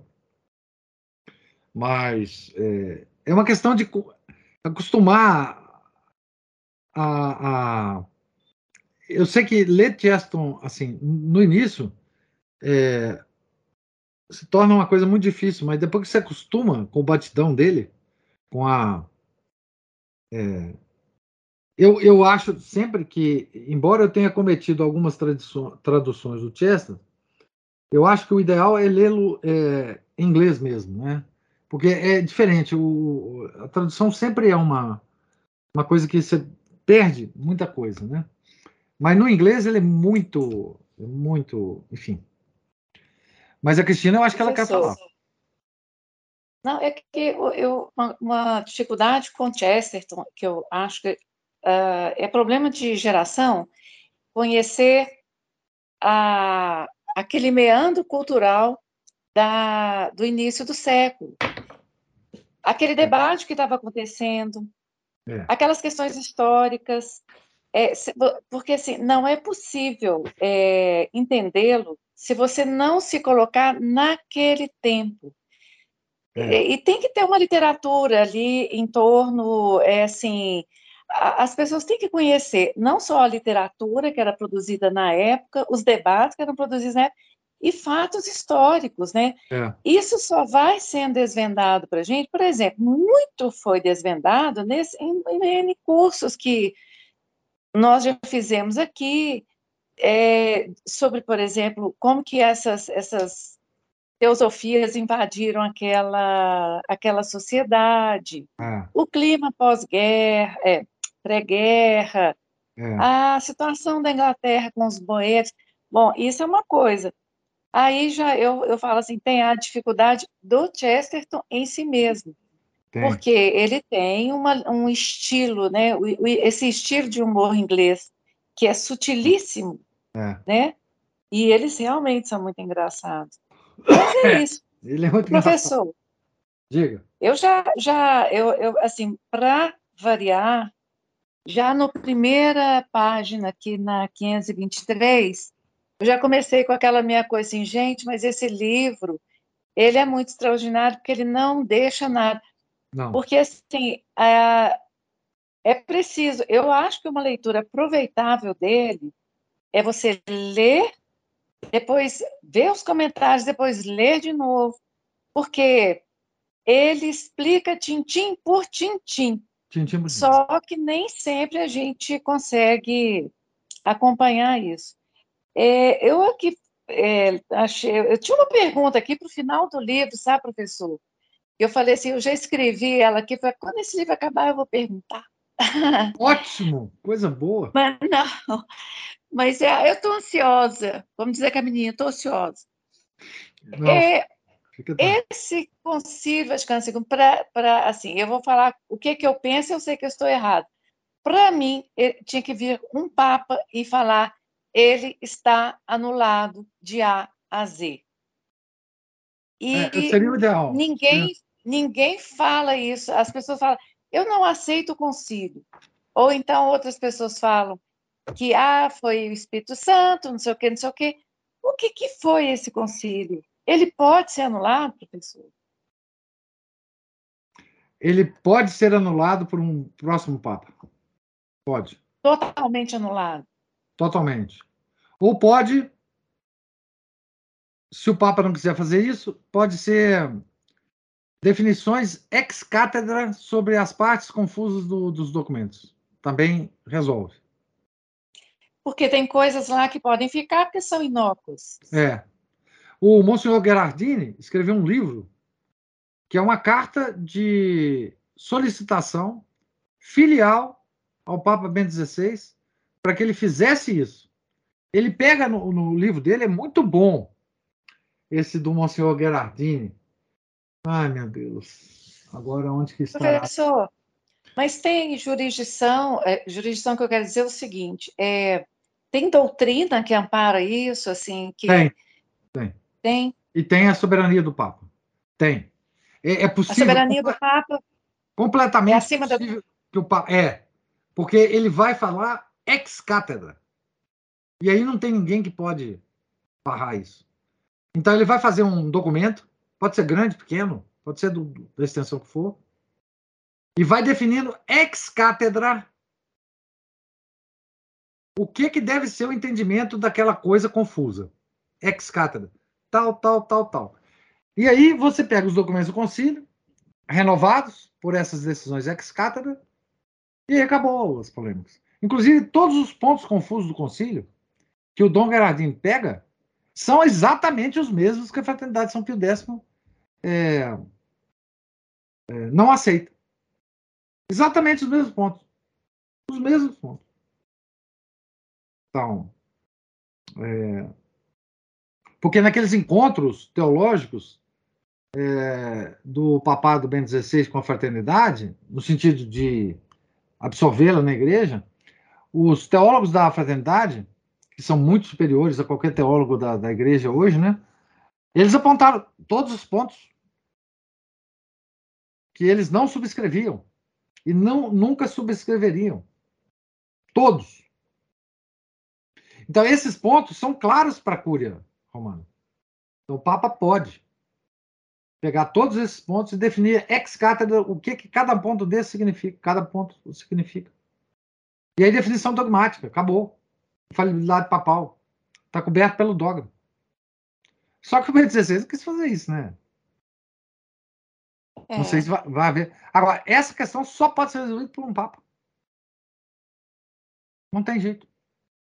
Bom, só pode ser resolvida. Pelo jeito, pelo jeito, o Bento XVI, ele nunca ia querer fazer isso, né, professor? Não. não. Mesmo porque é... ele foi autor dos documentos, né? É. Autor. E acho que é, realmente, assim, o que a gente vê por aí é que é o que mais engana. Outro dia eu achei ótimo que um rapaz que andou fazendo a defesa, ele não aceita o Conselho Vaticano II, mas está cansado do tanto que o Papa Francisco está sendo xingado, e aí começou a fazer a defesa do Papa Francisco. Olha a cabeça desse povo, todo mundo doido. Porque é. se ele não aceita o Conselho Vaticano II, ele deve estar sabendo o que, que tem de errado com o Papa. Mas ele não aceita que não pode xingar o Papa, porque tem. O senhor veja, o senhor citou aí o. Eu chamo de católico certificado. É, é o católico que ele tem um problema emocional com a igreja é, de, de, assim, ele tem uma necessidade de, é, emocional de aceitação. Essa turma que fica falando Bentinho, Bentinho, não sei o que na, na, na, nas redes aí. Mas ele acabou publicando uma, uma, uma fala do Ben XVI aprovando totalmente o papado de, do Papa Francisco. O Papa Francisco me agrada, está indo bem, está tudo certo. Bom, não sei se é verdade. É, é só para corroborar que Infelizmente, ninguém ninguém está fora né, desse concílio. Quem é para conciliar é Papa porque concorda com o concílio. Pronto. É, pronto, é isso mesmo. É, e, enfim. Não tem outra coisa. O Paulo está com a mão levantada aí. É, só para colocar um ponto a mais no que a Cristina colocou, que o concílio, a vantagem do relativismo que nós vivemos hoje é que o concílio Vaticano II não se atreveu a declarar a infalibilidade papal. Não, não, se, não, se, não se atreveu a, a, a derrubar a infalibilidade papal ou não, não, é declarar como infalível. Ah, sim, não, claro. É, não. É, não. tem nenhum milésimo da testosterona do, do, de Pio X, dos anteriores a ele, da. Esse pessoal é, é todo efeminado. Gre Gregório VII, é, aquela, aquela excomunhão fabulosa de Gregório VII com relação a Henrique IV da, da Alemanha e Itália. Putz, é um negócio de chorar. Assim, pô, isso é um cara. Que né? defende, né? Um defensor fidei, né? É, então, assim, é, essa é a vantagem do relativismo nesse aspecto, porque é. qualquer um derruba como se fosse um sopro, né? Nem precisa do lobo mal para essa casa aí. Ah, se eles vissem o lobo mal, eles saiam correndo. Aqui, ó, Paulo, só para falar uma coisa. Esse pessoal é todo efeminado. É, no sentido mais é, é, superior dessa palavra, né? Eles não têm as, a alma viril. Agora, no outro sentido de efeminado, eu não sei se vocês sabem, mas houve um escândalo no, no papado do Paulo VI, porque ele, digamos assim, tinha relações homossexuais com um ator famoso da Itália. Não sei, eu não, eu tenho toda essa documentação comigo, sabe? É, e o negócio foi abafado, mas a, as comprovações são evidentes. Até o próprio ator, eu não lembro mais o nome desse ator. É, eu já vi a cara dele, assim. É, o próprio ator eh, confirmou essas relações homossexuais. Inclusive, muitos afirmam que foram eh, essas relações ocorreram dentro do, do Vaticano mesmo, os aposentos papais. Né? Enfim. É, e por aí vai, né? E por aí vai. É, o Ben 16 é um, um, um, homem fraco, né? Ele, ele, não, ele não é um homem de polêmica, né? Ele não, ele não consegue polemizar com ninguém. Ele prefere é, se retirar, né? Como ele se retirou, né? Do papado, né? E, enfim, é, é, isso. Mas, ô Cristiano, eu queria só dizer para vocês por que que eu fiquei estimulado a ler e comentar esse livro com vocês. Por uma é, por uma apreciação do Dom Marcel Lefebvre sobre esse livro, que está na conta, está no final, está é, na capa, na segunda capa do livro, não sei como é que chama essa capa final do livro. Então, eu vou ler aqui para vocês, só para vocês terem uma ideia. Está aqui na edição da permanência, tá? Então, isso é texto do Dom Lefebvre sobre o livro, tá? Para mim, Iota Uno é o livro mais perfeito que já se escreveu desde o concílio sobre o concílio, suas consequências e tudo o que vem acontecendo na igreja desde então. O Manamério examina cada tema com uma perfeição verdadeiramente notável.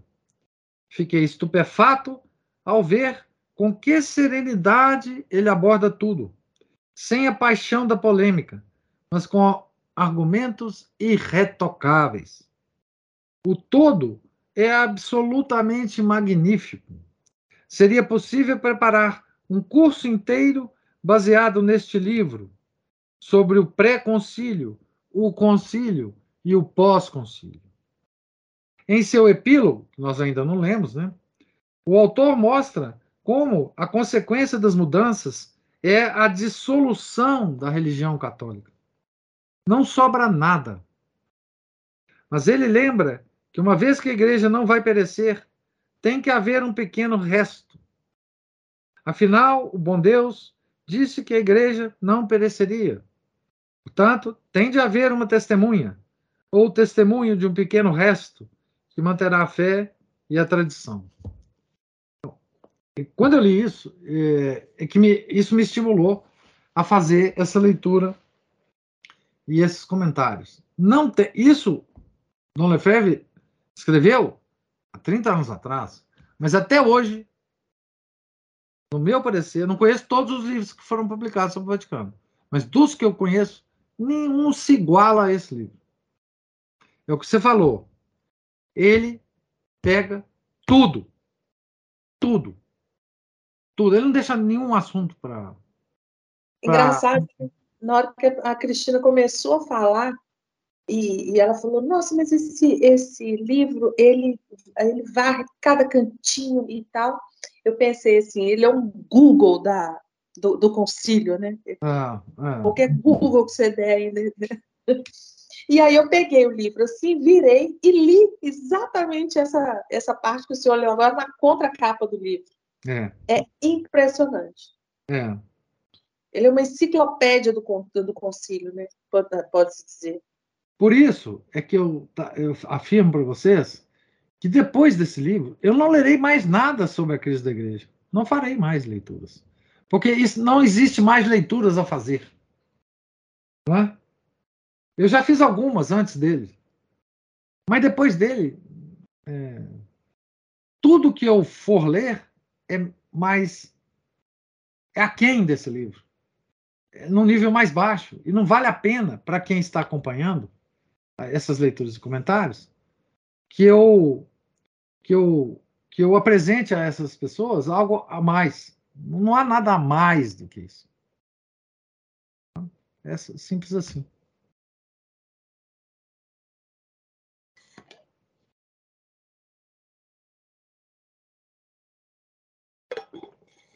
Eu penso, às vezes, é na, no sofrimento da paciência de quem pode e escreve um livro assim, né, professor?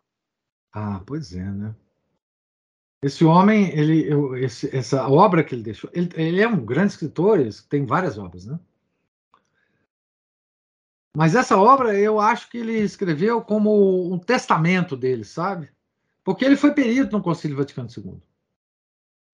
É, é interessante observar assim que ele não perde a lógica dele, ele não, não tira o pé da realidade, ele não perde a lógica e ele tem um conhecimento assim. É claro que quem escreve também está consultando as coisas, né? Claro. E, claro, mas ele não não não não há abstração. É, não, não há subjetivismo, né?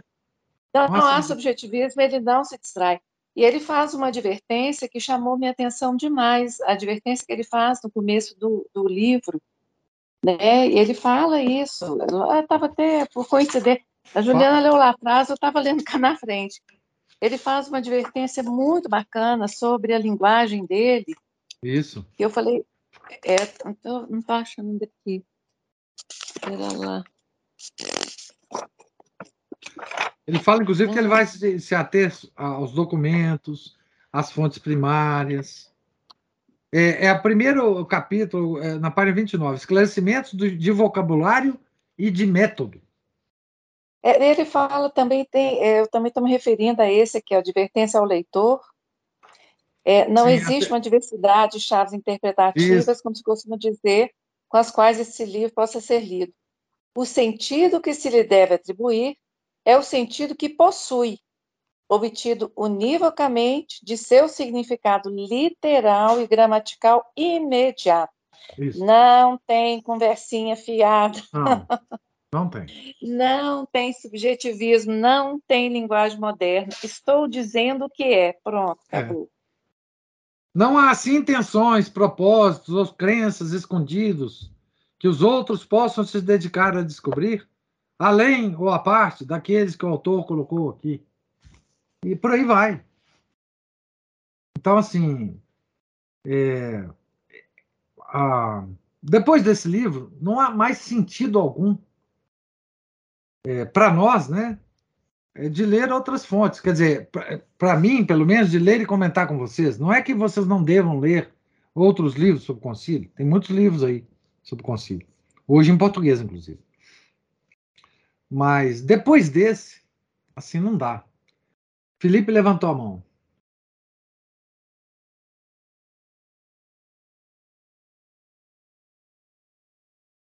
Diga, Felipe. Não, professor, tem uma pessoa querendo dar um oi para você. um oi para ele. É, essa, é, essa é qual? Fala quem que é você é. Eu sou a Laura. Ah, Laura. Ah. Oi, você, menina. Oi, Laurinha! Como é que você vai lá na associação dele? Você vai? Você vai no sábado lá? Vai ser muito legal, Laura. Muito legal. Vou gostar de te ver lá. Viu? Ai, meu Deus do céu. Tá bom, professor. Ô, oh, meu caro, bom te ver aí. A Juliana tá mandando som de coraçãozinho. bom demais. Eita. Até a Laurinha entrou hoje aí, gente. Então, gente, alguma outra observação? Eu só tenho uma observação a fazer. Você já foi taxativo em dizer que depois desse livro não vai ter mais história da igreja. Não, não é, história da, não, não é história da igreja. A história da igreja, não, crise da igreja. Crise da igreja, não. Aí, é. Depois desse vai ser Nelson Rodrigues, vai ser Chesterton, vai pode ser, ser. Nelson Rodrigues a gente pode rir. Isso. As crônicas. Pode. É, é. eu Aí eu não sei. ser. Eu nem sei o que será, mas assim, é, não será a crise da igreja, né? porque não tem mais sentido. Né? É, um livro profundo desse, que, que envolve filosofia, metafísica, lógica, história da igreja, né? e toda a pesquisa de fontes primárias, né? É, não tem mais sentido, né? Enfim, é, essa é a palavra mesmo. É como o, o falou, né? É o livro mais perfeito já se escreveu, né? Então, é, o resto. E, e, e depois de, de, ler esse livro e meditar sobre as coisas desse livro, fica muito mais fácil para cada um de nós pegar outros livros e analisar os outros livros também da, sobre a crise da igreja. Porque a gente já fez várias leituras da crise da igreja, né? A gente já leu a Pachende, a gente já leu aquela obra do padre sobre é, a, a Pachende em termos de pergunta e resposta. A gente leu a crise. Catecismo da crise da igreja. Catecismo da crise da igreja. A gente já leu o. É, enfim, já leu muitas coisas né, da crise. E isso aqui coroa né, as leituras da crise da igreja. A história da igreja não, a história da igreja eu pretendo retomar. Talvez é, até usando o próprio livro do Padre Sens, não sei. Porque o Padre Sens tem a, a, toda a história da igreja, né? Talvez isso. Talvez é, alguma coisa nesse sentido. Mas vamos ver, isso aí. Nós ainda vamos demorar um, um bocadinho aqui nessa. nessa pela, pela nossa é, nosso passo de leitura, nós estamos na aula na aula número 47. Nós vamos ter mais ou menos mais umas 20 aulas desse livro. Não é? 20 aulas são cinco meses de leitura, né?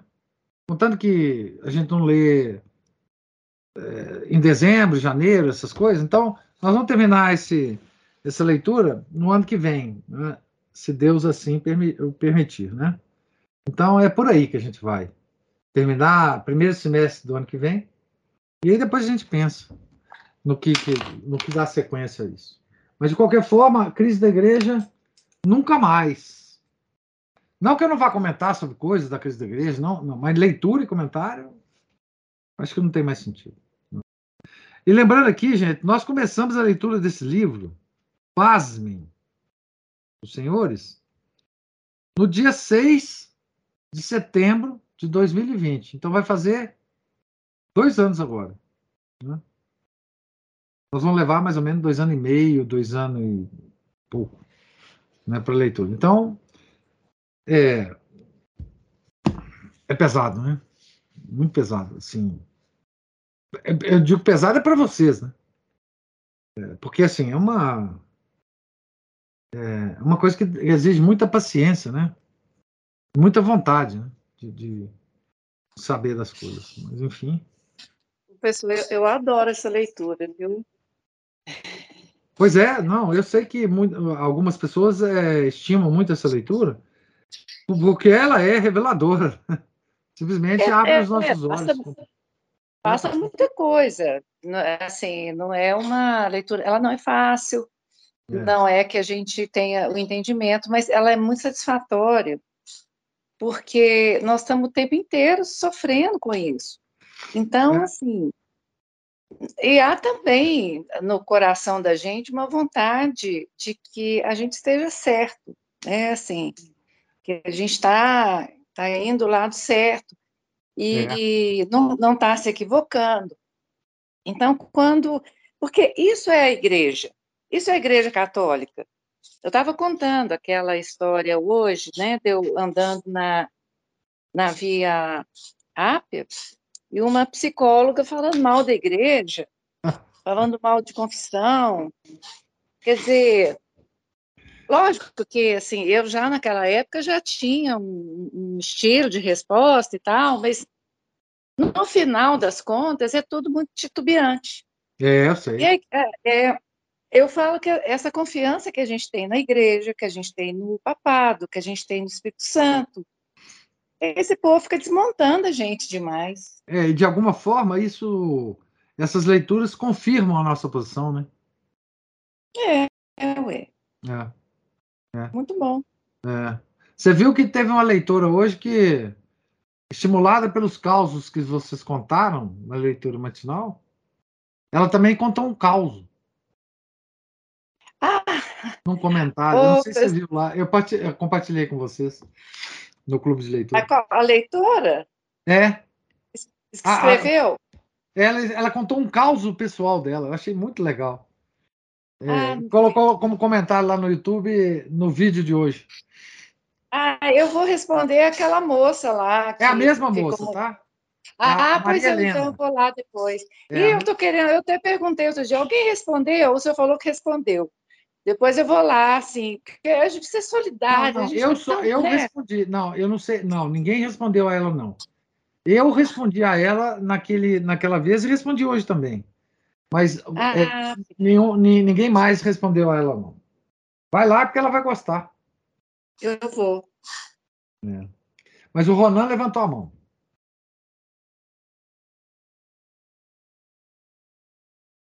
Bom, professor, é, voltando lá ao caso do bispo, do cardeal Hartsen, na ocasião que eu vi foi no, numa live do Carlos Bezerra, ele falando que o bispo Lefebvre estava sendo atacado por todos os lados, né? Todo mundo atacando ele, sendo excomungado por, pelo Papa João Paulo II. Mas mesmo assim, o bispo Lefebvre é, disse que de todos, o mais vamos dizer, sorrateiro, que age como uma serpente, era o Ratzinger, que ele estava tentando fazer um acordo com a Fraternidade São Pio X, para que, no estilo aí que, que virou aí o, o IBP, Cristo Rei, Fraternidade São Pedro. Então, o Bispo Lefebvre já tinha detectado essa, essa questão e, e fez esse comentário, né, que, igual o senhor falou, que o Cardeal Ratzinger, ele não quer atrito, ele não estava causando nenhuma confusão com o Lefebvre, ia com uma conversinha conversinha mansa, né? Mas é. no fundo o Bispo Efeito percebeu o que que, que, que no fundo o que, que ele queria, né? E não é, cedeu. Claro. É, deixa eu te falar, tem uma história de toda essa questão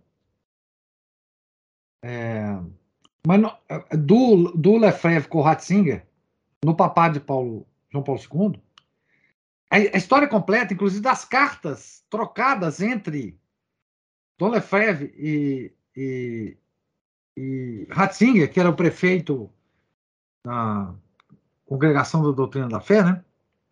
Numa das revistas Permanência, tá? Tem todo um dossiê, todo.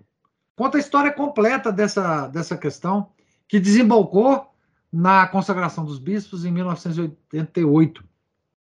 Então, assim, é, lá tem todas as documentações, as cartas traduzidas é, do Dom Lefebvre para o João Paulo II, é, a, a, por meio do Ratzinger, das respostas do, do Ratzinger, e, inclusive é, comentários sobre a estratégia que o Ratzinger queria seguir, é, porque na época o, o, o, o Dom Lefebvre já, já estava muito doente, né? E a estratégia era esperar ele morrer, né? Era, enfim, para que ele não consagrasse bispos, né? Porque o, a consagração dos bispos é, que manteria a fraternidade viva, né? Sem bispo ela morreria. E então toda essa história está tá muito, muito bem registrada, né? Já estava registrada em, em, em, mas em outras línguas, né? E a agora eu não vou saber dizer exatamente a, a o número da revista que traz isso, mas é, Carlos Bezerra está certo. Ele, ele e o Dom Lefebvre conhecia muito bem, né? O, o Ratzinger, enfim, eles se encontraram várias vezes pessoalmente, né?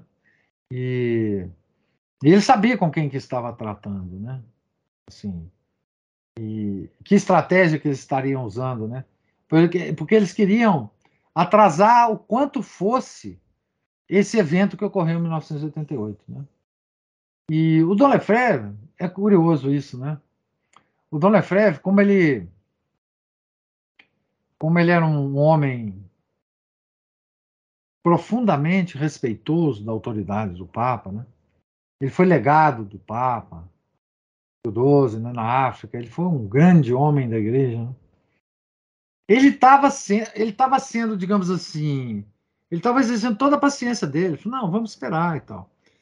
Segundo dizem é, que Dom Lefebvre teria decidido, de fato, a, a ir às últimas consequências é, depois do encontro de Assis, de João Paulo II. Ele falou: bom, agora não tem mais jeito. Nós temos que. Enfim. É, ele ficou tão horrorizado com o encontro de Assis, né? Que ocorreu, eu acho que em 86, né? É, que ele falou: não, agora nós vamos. E aí ele começou a pressionar o Vaticano mais, mais, mais, mais, mais, até que ele teve a certeza de que não ia sair, e aí ele resolveu fazer a consagração, né? Enfim.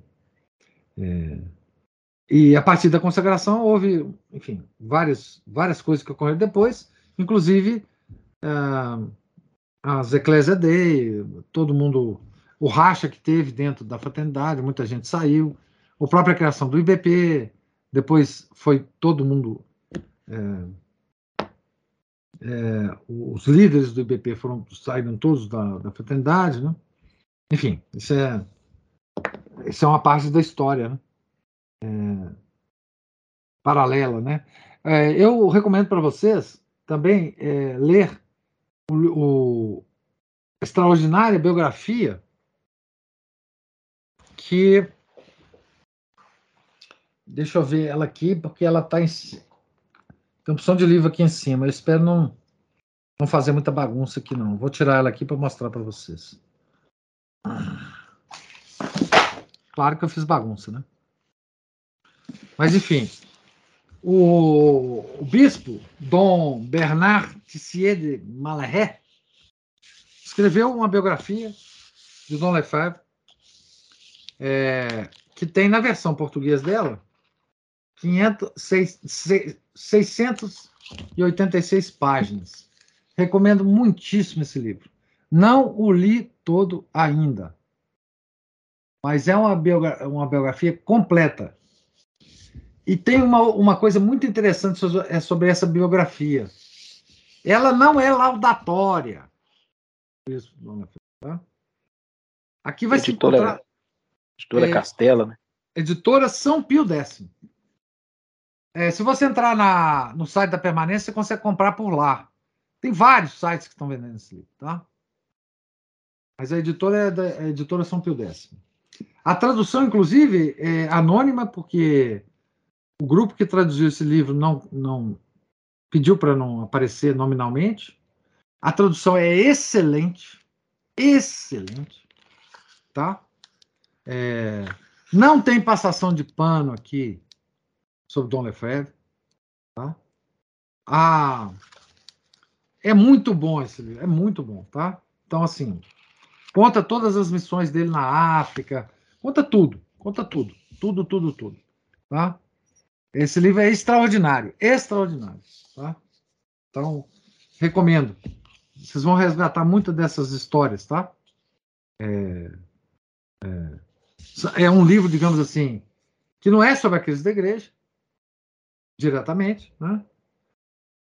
Mas é um dos é uma biografia de um dos, dos é, indivíduos mais importantes é, relacionados com a crise da igreja.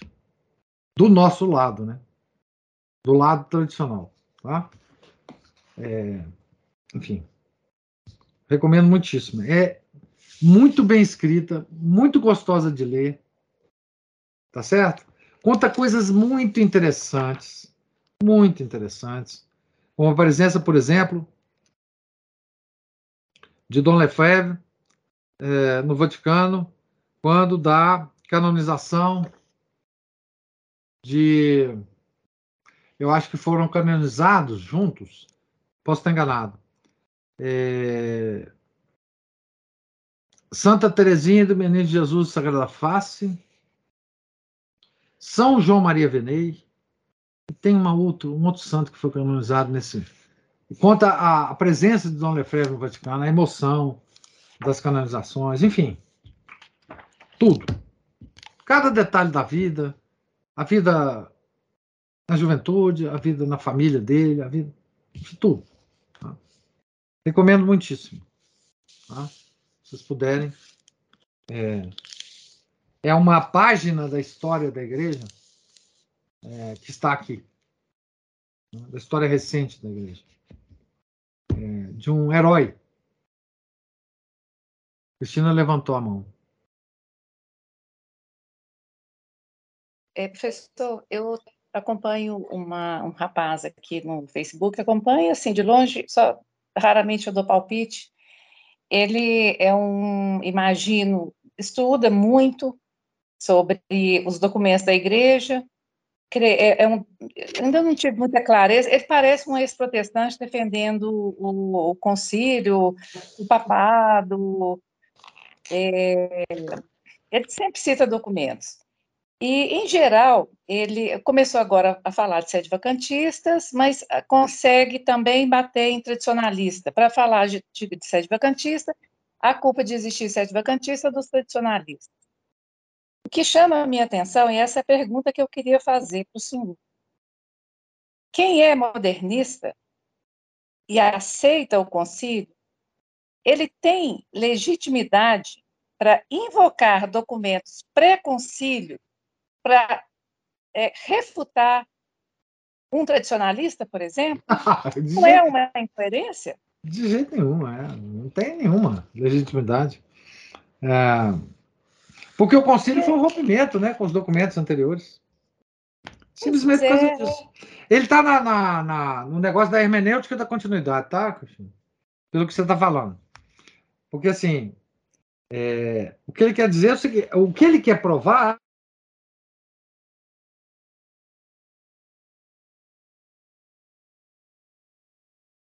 deu uma travada aqui para mim. O que, ele quer, é, o que ele quer provar, com, invocando documentos anteriores, é que é, há uma continuidade e que o concílio está baseado em documentos anteriores. No fundo é isso. É, é a, a hermenêutica da continuidade. É, eu me segura aqui, porque é, né, eu não estou querendo, porque eu falo que toma tempo demais quando você comenta alguma coisa, alguém responde, outro vai e responde. Mas eu, eu vou ler só um pedacinho aqui. Olha o que, é que ele escreveu há três dias. Alguns tradicionalistas desgostosos com a reforma litúrgica de Paulo VI, o ecumenismo de João Paulo II, etc., são culpados de ter usado aquilo de que acusam outros, linguagem equívoca, Alguns, no excesso de hiperbolismo retórico, vieram a falar no surgimento de uma outra igreja, o que só é desculpável, no máximo, como figura de linguagem. Porém, foram ouvidos por analfas, para os quais as nuances da linguagem são grego, e estes, entendendo a outra igreja literalmente, passaram a alegar que a igreja conciliar é realmente outra igreja, o que não passa de um desvario impossível de ser defendido sem negar implicitamente a indefectibilidade da igreja. Cuidado com o uso das palavras, pois os analfas andam ao redor de vós, urrando como burro, buscando que palavra ou conceito estupidificar. É, ele é habilidoso aqui para escrever. É, claro.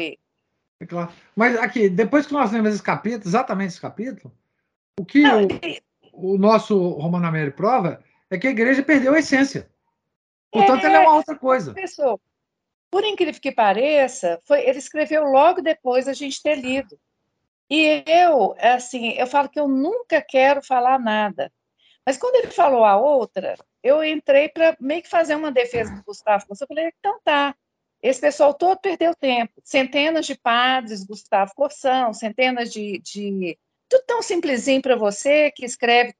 Está tudo resolvido no seu post no Facebook. E aí ele continuou comentando, e eu me lembrei exatamente da perda das essências. Mas essa, eles não estão interessados. É, é, é, o que eu falo com o senhor. Aquele outro que me excomungou, que leu Romana Amélia em francês, é outro protestante. Eles podem ler à vontade o Romano Amélia. Eles não vão apreender. Não adianta. Porque é uma questão né? da vontade, Cristina. É a vontade, eles não têm vontade. E tem outro ponto também, é assim, desculpa entrar na, na, na conversa da Cristina. Não, que eu, já tá fico- aqui. Não, fico que isso, nós estamos nervoso. conversando todo mundo. Fico nervoso. Se ele invoca textos anteriores ao Vaticano II, então ele não pode ignorar o Concílio de Trento, que declara anátema quem vai contra determinados pontos da missa antiga, etc. e tal. Então, assim, é é a questão do relativismo, do seletivismo, É, é, claro. nominalismo, Ah, todos os ismos, aí vão todos os ismos. Não dá para conversar, Paulo. isso aí é o negócio de você sair da sala, fazer uma beleza, É. conversa tá Ô, boa, Paulo. deixa eu ir dormir. Você sabe como é que é a estratégia dele? Dele e outros aqui. Eles são os, os defensores fidei, né? Que, que é- essa é a palavra. Então, assim, eles estão defendendo a igreja. Então, a posição dele é o, é o católico certificado. O que que ele faz? Ele escolhe espantalho. Uma hora é tradicionalista, outra hora é sede vacantista. É, E nessa, nessa, nessa escolha, ele vai pegando os concílios, e, e, assim, o povo tá- toma um coro deles horroroso. Esse menino aqui, ele, ele- teve um aqui que falou: se você me provar que cometi um engano, eu apago, eu abjuro e apago o posto, pois apagou.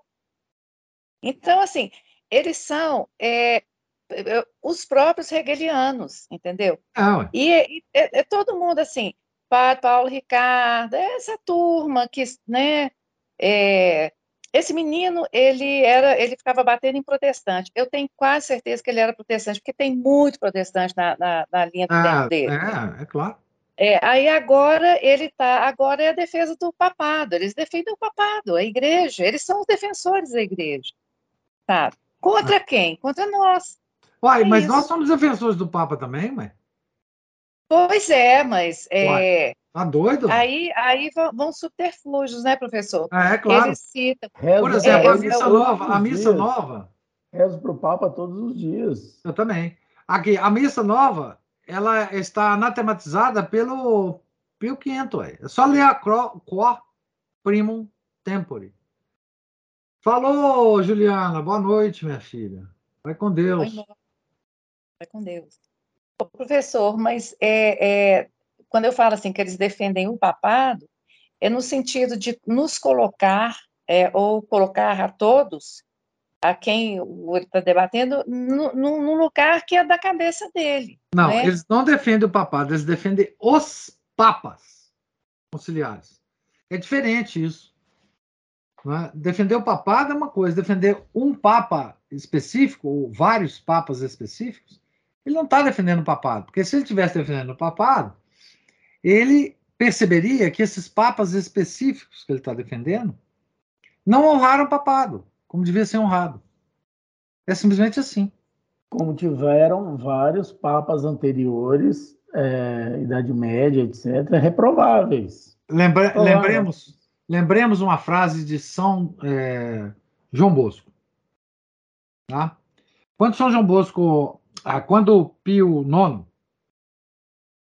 é, assumiu o papado, houve uma procissão em Roma da maçonaria. É, uma monstruosa procissão em Roma da maçonaria e a- a- o grito dessa procissão é Viva Pio IX.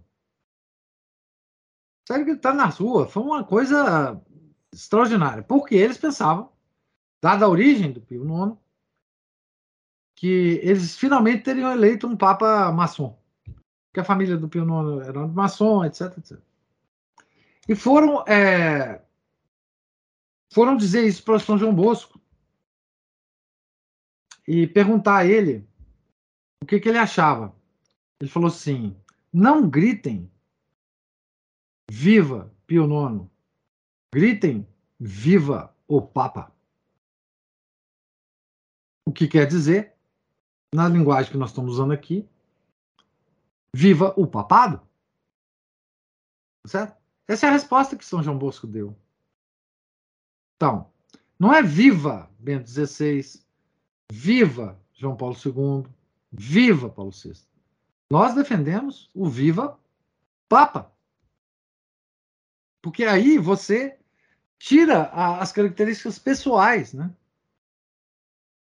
é, de cada um e só focaliza no, na cátedra de Pedro, que eles exercem mal ou bem. Aí depende do ponto de vista. Para nós, muito mal. Todos eles.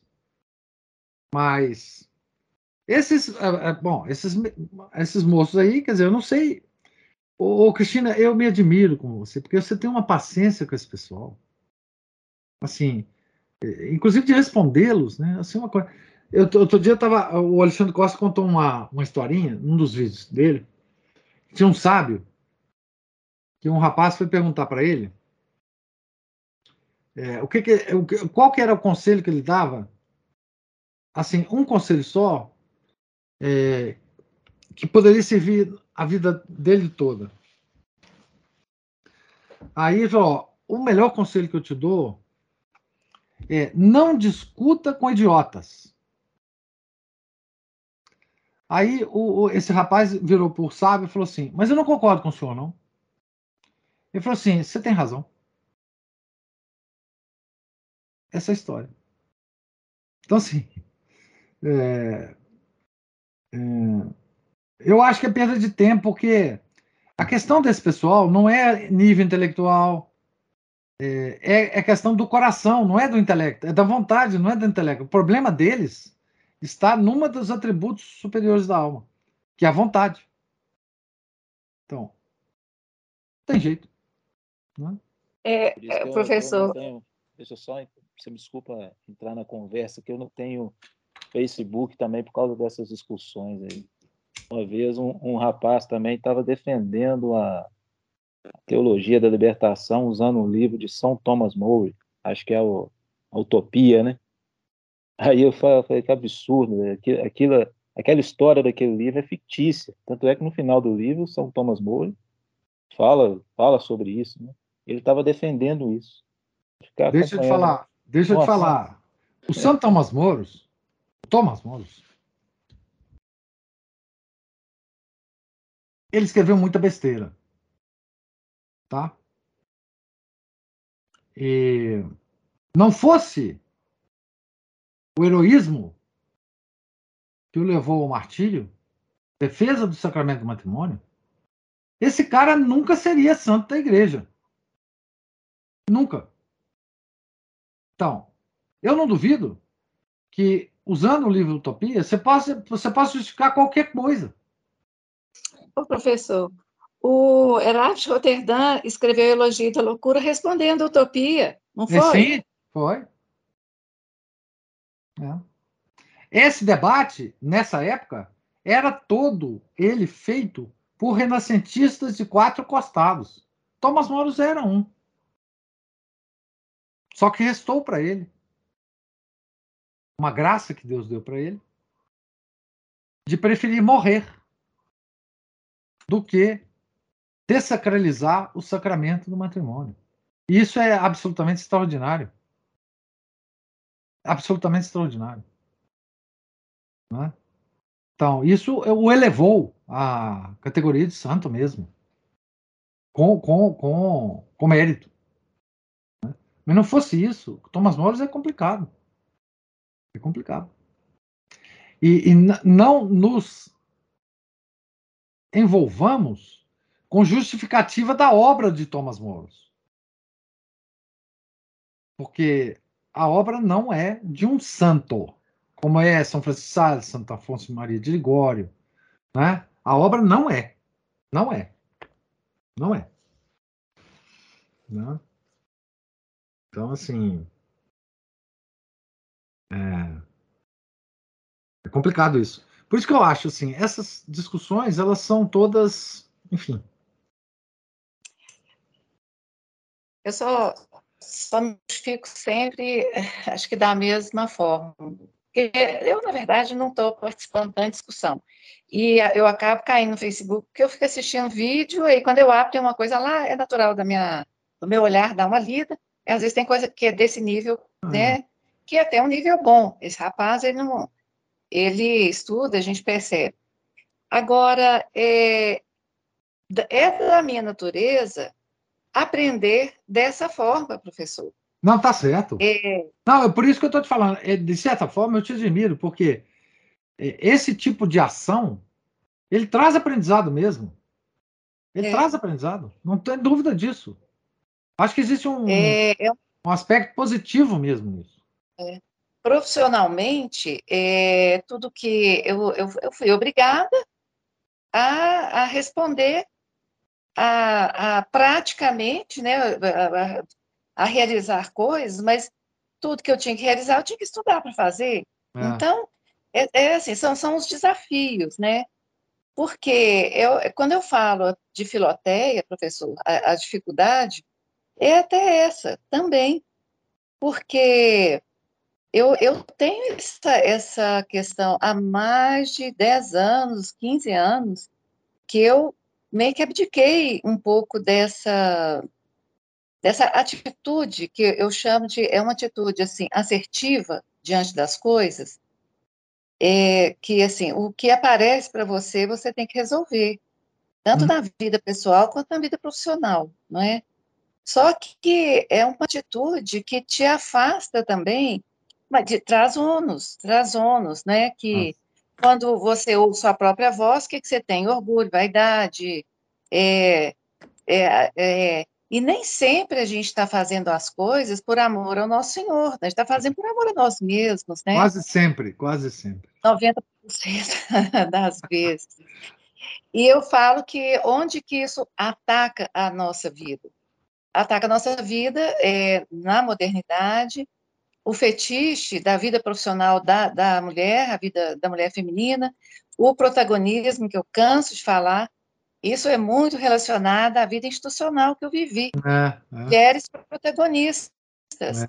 num ambiente é, extremamente vaidoso, mal, muito mal. Eu, eu sempre falo assim, né? Ah, que bom, fiz muita coisa, realizei muita coisa. Eu não falo as crises imensas que, que pelas quais eu passei no trabalho, que foram de uma perversidade muito grande. E Imagina. eu falo assim, o meu senso católico, mesmo eu estando fora da igreja, ele era norte para mim, sempre foi, sabe, assim, na- no sentido de ter uma atitude e tudo mais. Então, assim, é, isso tudo é um contexto de vida, professor, que eu já tentei entender, e quando eu estou sempre falando das mesmas coisas, você já deve ter notado, que é Mas- trabalho, mulher, é comportamento, como é que é o comportamento, nhenhenhé, são as coisas que eu não tenho resposta, no sentido de, é, voltando aqui à filoteia, como você conciliar uma vida, é, porque não é só o trato com a oração ou a rotina de oração, é uma, é você lidar com, com alguma profundidade da, da sua forma mente, sua forma mente é, só, é, é, é o, aquela, aquele resumo do Ortega C, eu sou eu e as minhas circunstâncias, né? Uhum. É isso. Ah, entra, entra nessa minha leitura. Olha, eu vou falar com o senhor, me puxa, porque eu entro aqui no, no, no, no Facebook, já vou direto para o Watch. Só que quando eu abro, sempre tem uma postagem. E eu leio assim, tchá, eu falo, ah, que porcaria, que bosta que escreveu. Ai, Ô, ô, Cris- isso. ô, ô, Cristina, Cristina, só deixar, deixando claro que, que é assim, é, o Facebook tem, é uma fase, né? me ajudou bem numa parte, hoje eu não tenho mais paciência nem por causa de- dessa, dessa questão de ficar lendo, não, porque, igual nessa questão do, do, do Thomas More aí, eu citei também um outro livro dele, que até gostaria que o professor é, falasse, se o, se o senhor puder, é que é, acho que é Cartas da Prisão, né? Cartas, quando ele estava preso, estava escrevendo para a esposa, e é exatamente essa questão aí contra a dissolução do matrimônio. Eu não tenho paciência, Cristina, é porque quando você responde, às vezes, você dá uma resposta, a pessoa te bloqueia, ou te, te exclui do grupo, e foge, É. do, da, foge da conversa. Isso aí, isso aí, Te isso aí eu xinga depois, é, é, sabe, né, Ronaldo? é isso aí eu não tenho mais paciência para isso, né? entende? Então, mas assim, me ajudou muito, eu me estudo alguma coisa. Hoje eu não tenho mais paciência por causa disso, porque muita gente foge, no, te bloqueia, te exclui. Né? E outra questão, professor, até senhor mencionou sobre o, o Alexandre Costa, né? O professor Alexandre Costa, lá na live, é, fala que ele realmente, algumas vezes ele fala lá sobre a unidade judaico-cristã, mas o senhor não acha que ali no, na- no grupo do Alexandre Costa tem muitos protestantes, né? E Protestante, né? Sabe como é que é, né? Eles têm essa, essa raiz aí, essa bandeira de Israel, esses dizeres, essas É, coisas. né? Mas eu acho que ele fala mais voltado a isso também, né? Porque ele tem esse público muito grande de, de, de protestante e eu acho que é, é mais isso. Eu, é, eu acho que no curso dele lá, que é, que é privado, inclusive é a parte que ele fala lá que é a- o surgimento da nova ordem mundial, ele desce a lenha na renovação, na, na, na revolta, né? Eu falo, chamo de revolta protestante. Ele fala que uma das causas foram, foram essas. Lá no curso privado ele não, não, não usa muito, esse- não puxa muita sardinha para eles, não. Eu- Não, eu imagino. Eu não faço o curso dele, né? Eu não, não sou inscrito lá no curso dele. Eu só assisto mesmo nas lives. E eu acho que o Alexandre. Isso é um mínimo de coisa. Eu só dei o exemplo do Alexandre, porque a gente tem comentado muito sobre ele, eu tenho recomendado demais, né? Os vídeos do Alexandre Costa. E, e nos ele livros. é bom, né? É, nos livros também, né? Nos livros ele tem uma, uma análise é, é, muito baseado no Olavo de Carvalho, ele foi aluno do COF, né? É, dessa coisa aqui, da, da fé judaica, do direito romano, e aí o cristianismo veio e pegou isso, etc., e formou a civilização judaico-cristã. É, ele tem isso, enfim, acho que na cabeça dele. Mas nada que desabone o, o, o Alexandre Costa, não, de jeito nenhum. Alexandre Costa é um, um, um cara que a gente tem que prestar atenção. Tá? É, é um, é um Eu estudioso. Não sei, se o Ronan, não sei se o Ronan conhece o Fábio Blanco, um, um amigo dele. Ele é muito amigo do Fábio Blanco. É. Esse Fábio Blanco, é- Fábio Blanco é de uma ruindade. E eu falo que eu, eu não sei onde que o Alexandre Costa ele, ele consegue ter paciência, porque ele sabe muito mais do que essas pessoas todas. Hum. Ele conhece muito mais. E ele tem uma paciência, ele fala, ah, o meu amigo Fábio Blanco, pega a Vox. O Renato fica aqui subindo as paredes. ele escuta e fala, "Ah, pelo amor de Deus, ó, o que você está falando aí, eu não sei o quê. E o Alexandre Costa, ele lida é, com todo mundo, né? Lida. Assim, eu Lida. acho que ele sabe mais do que essas pessoas. Não né? tem? Ele- É, Eu, eu conheço o Fábio Branco. É, é, aliás, ele tem um. Eu conheço assim, né? Eu, eu ele tem uma análise daquele livro do padre Sertilandes, lá o A Vida Intelectual, né? Aí você não consegue Ah. ver, né? é, é terrível, é terrível, assim. Mas eu é conheço, mas eu acho. E, e o voz que também tem, tem uma ligação com o pessoal da, do, da TFP, né? Se eu não me engano. Não, total. Tem. é. O Pa- Paulo Henrique lá, né? Total. É. Ele, ele, inclusive, o, o colega dele que faz o canal Pegavox, né? É o, o senhor Sepúlveda, né? Ele é membro da TFP. O Sepúlveda é, esse- esse- ele é da TFP, ele é muito amigo do pessoal aqui do da TFP de Belo Horizonte. Ele vem, de vez em quando ele vem aqui na missa, assiste a missa aqui. Ô, professor, mas o professor, o, o Sepúlveda, também está acima desse povo todo. Agora, Ah, assim, tá, é, não. O Sepúlveda é sensacional, viu, gente? é, Ele é sensacional. é. o de, Christian De Rosa, e tem outros aí, aí é a turma mais Olavete. Eles cometem alguns erros, às vezes, nas coisas que escrevem, assim, muito primários, em partindo de con- conceitos, assim, bobocas, sabe? É. É, quando fala, às vezes, até da igreja e tal, o Fábio Blanco, esse já é tosqueira mesmo, esse aí já não tem muita solução para ele, não. Eu não conheço. Ah, protestante faz Hum. análise. Ah, tem muita gente que não vale a pena. É, isso é Assim, bom porque eu nem vou procurar isso. Nem vou procurar.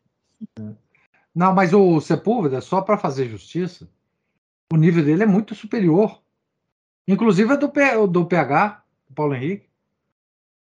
Muito superior. Ele é, ele é top. Intelectualmente, ele é top. E o Sepúlveda agora ele tá, ele tá envolvendo, ele tá fazendo live com, com assim, com gente, muito, muitas pessoas diferentes, né? Ana Paula, aquela, aquela pessoa, aquela do vôlei lá, que É. comenta Não, e ele que tem- fez uma live com ela. E ele tem um canal próprio, né? Dele próprio, É. que fala sobre vida de santos. É muito interessante. É, muito, Muito bom. interessante. É, não, ele é, é, A filiação dele é a TFP, mas ele é muito bom. O Sepúlveda é muito bom. Eu não sei se você- vocês já viram ele pessoalmente. Ele mede uns dois metros de altura. Ele é grandão. É, já vi muitas vezes ele aqui na missa, da Capela do Líbano. É, com a pandemia, eu acho que ele, enfim, passou a não vir muito aqui e tal, mas ele vinha sempre. É, Ah, Ele, nós já encontramos com ele naquele destro. O que, que é isso? Ah, é um bar de direita que tinha aqui em Belo Horizonte, aqui perto, perto da minha casa. Ah, tá. Não, é- esse bar que tinha as fotos do. Nelson Nelson- Rodrigues. Que, que a- os filhos proibiram, né? Entrar na justiça. É, é. É, não, eu, eu nunca fui de direita, por isso que eu, não fui- eu nunca fui lá. Ah, mas lá tem uma feijoada boa. Ai, ai, ai. Não, mas você sabe que é, é, eu, quando eu vou em bar, minha filha, eu não vou nunca em- num bar temático de direita ou de qualquer. Pô, eu quero ir em bar, eu quero ficar livre dessas coisas. Deus, que me livre. E, mas assim, não, se tem feijoada boa, é ótimo. Mas eu, eu lembro que Essa teve é a nem sei se existe mais. Essa é a recomendação, a feijoada. Se é de direita, de esquerda, Não, é. centro, aí não. É, se não, tem uma dobradinha, se tem um tiragosto, um torresmo. Mas é, mas é, então o pessoal da TFP ia lá, então, hein? Interessante. Não, ele- na verdade, ele foi para. Foi lançamento do livro daquele Rogério, que é um, é um escritor aqui de Belo Horizonte, que é a Armada, que é uma editora do Márcio Scansani, não sei se alguém aqui conhece ele. Ele Não, produziu conheço o não, livro. mas conheço a Armada. Conheço. É, eu ele conheço. produziu o livro do Rogério Araújo, que escreveu sobre a Inconfidência. Ah, tá. Creio que, que fez a defesa da Inconfidência, tirando da mão dos marxistas, né? Que eu, eu, eu comprei até, e foi eu e Renato no, no lançamento desse livro. E aí, até a Giovana estava lá, professor. A Giovana estava lá na feijoada. Aquela menina pequenininha lá da associação? Isso! Nossa. Ah, Giovana Lara. Giovana Lara estava lá. Ô, eu Paulo, até postar uma assim que a gente vai. que ô, Paulo, assim que a gente vai conhecendo o pessoal, viu?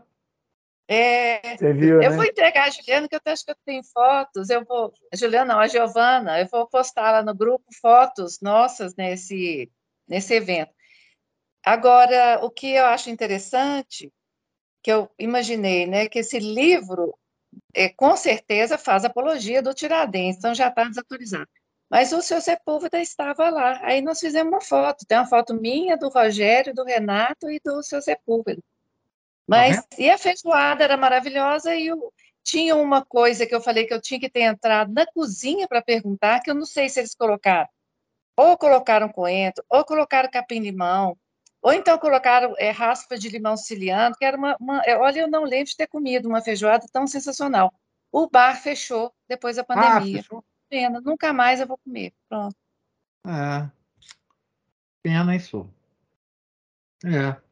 É, Não, eu fiquei sabendo que, da existência desse bar muito por causa da, da questão das fotos do Nelson Rodrigues. Cristina, a gente pode fazer uma degustação de cada um desses ingredientes que você, você mencionou aí para ver qual foi, né? Ou se foram todos eles combinados. Isso dá É. o quê? Dá umas seis feijoadas, né? É. Vamos fazer, cada, de cada vez a gente faz uma diferente. Eu vou pro- apro- aproveitar a ausência dizer o seguinte: a Juliana faz uma feijoada muito boa. viu? Muito Ah, boa. é? Ah, nós comemos também é uma esses dias muito boa, atrás né? aí. Muito boa. Muito boa. Posso garantir para vocês. Não sei se é igual a do Destro, mas enfim. É, é muito boa. Tudo que ela faz é gostoso, tenho certeza.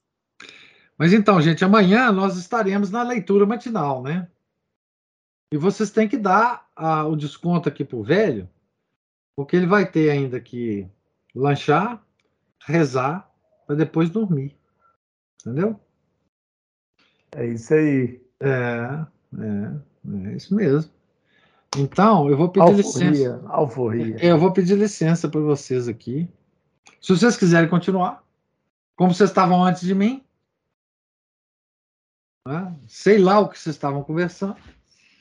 A gente começou a falar mal, depois paramos na hora que o senhor entrou. É claro, você- isso é certamente. Vocês viram entrar, tá- tu- tudo parou, né? Mas, gente, Deus, Deus, Deus lhes pague a presença, a paciência e o bate-papo delicioso que nós tivemos aqui, instrutivo, né? E fiquem com Deus, tenham uma santa noite, né? E na quinta que vem nós voltaremos na página 531, né? Professor, só imagina se fosse presencial essa aí. Ah, eu, eu- depois eu vou arrancar aquele banquinho lá da frente da, da associação, né? Depois da, ô, Cristina, só só a última informação para você. Você não tem ido no clube de leitura, mas depois do clube de leitura que acabou, nós fechamos lá tudo, descemos e lá na frente agora da, da, da sede tem um banquinho de alvenaria. Tem um banquinho histórico lá na casa, que todo mundo que subia o morro sentava no banquinho para descansar.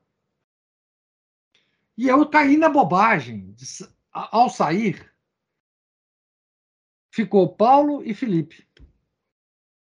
E eu caí na bobagem de sentar no banquinho. Eu falei, eu não vou conseguir ficar em pé muito tempo. Nós ficamos lá até meia-noite. Ah, meu Deus. Perdemos, perdemos a tertúlia. Pois é, de 10 à meia-noite nós ficamos lá. Tá certo?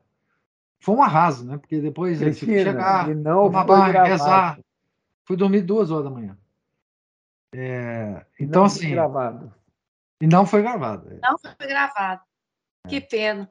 Agora, professor, eu, tô, eu e Renata, a gente está doido para ir lá. Realmente é porque não deu nessas, nesses dois dias, que nessas duas últimas. Quando inaugurou, né? A, a É. primeira. mas nós, nós vamos ter Mas- a confraria de inauguração, tá? Mas agora também, Cristina, você vai observar que na última aula eu já usei uma tecnologia interessante. Porque quando eu quero fazer uma, é, alguma, algum comentário ao longo da palestra, e que eu não quero que seja gravado, eu tampo aqui, ó. Eu tampo aqui o microfone, ó. Aí falo, continua gravando, mas é, não, não né? Eu tampo aqui o Aham. microfone, falo quem não, né? Quem não E tiver o lá. senhor vai disponibilizar essa aula? Vou, eu tá, tá aqui pronta, eu só esqueci de subir lá para o Spotify, Ah, então tá, tá? Eu vou, vou disponibilizar. Amanhã eu faço isso. Tá certo? tá bom. Então, gente, fiquem com Deus. Em nome do Pai, do Filho e do Espírito Santo. Amém. Ave Maria, cheia de graça, o Senhor é convosco. Bendita sois vós entre as mulheres, e bendito é o fruto do vosso ventre, Jesus. Santa Maria, Mãe de Deus, rogai por nós, pecadores, agora e na hora de nossa morte. Amém. São José, rogai por nós. São Felipe Neri, rogai por nós. São Luís de França, rogai por nós. Nossa Senhora de Fátima, rogai por nós. Em nome do Pai, do Filho e do Espírito Santo. Amém.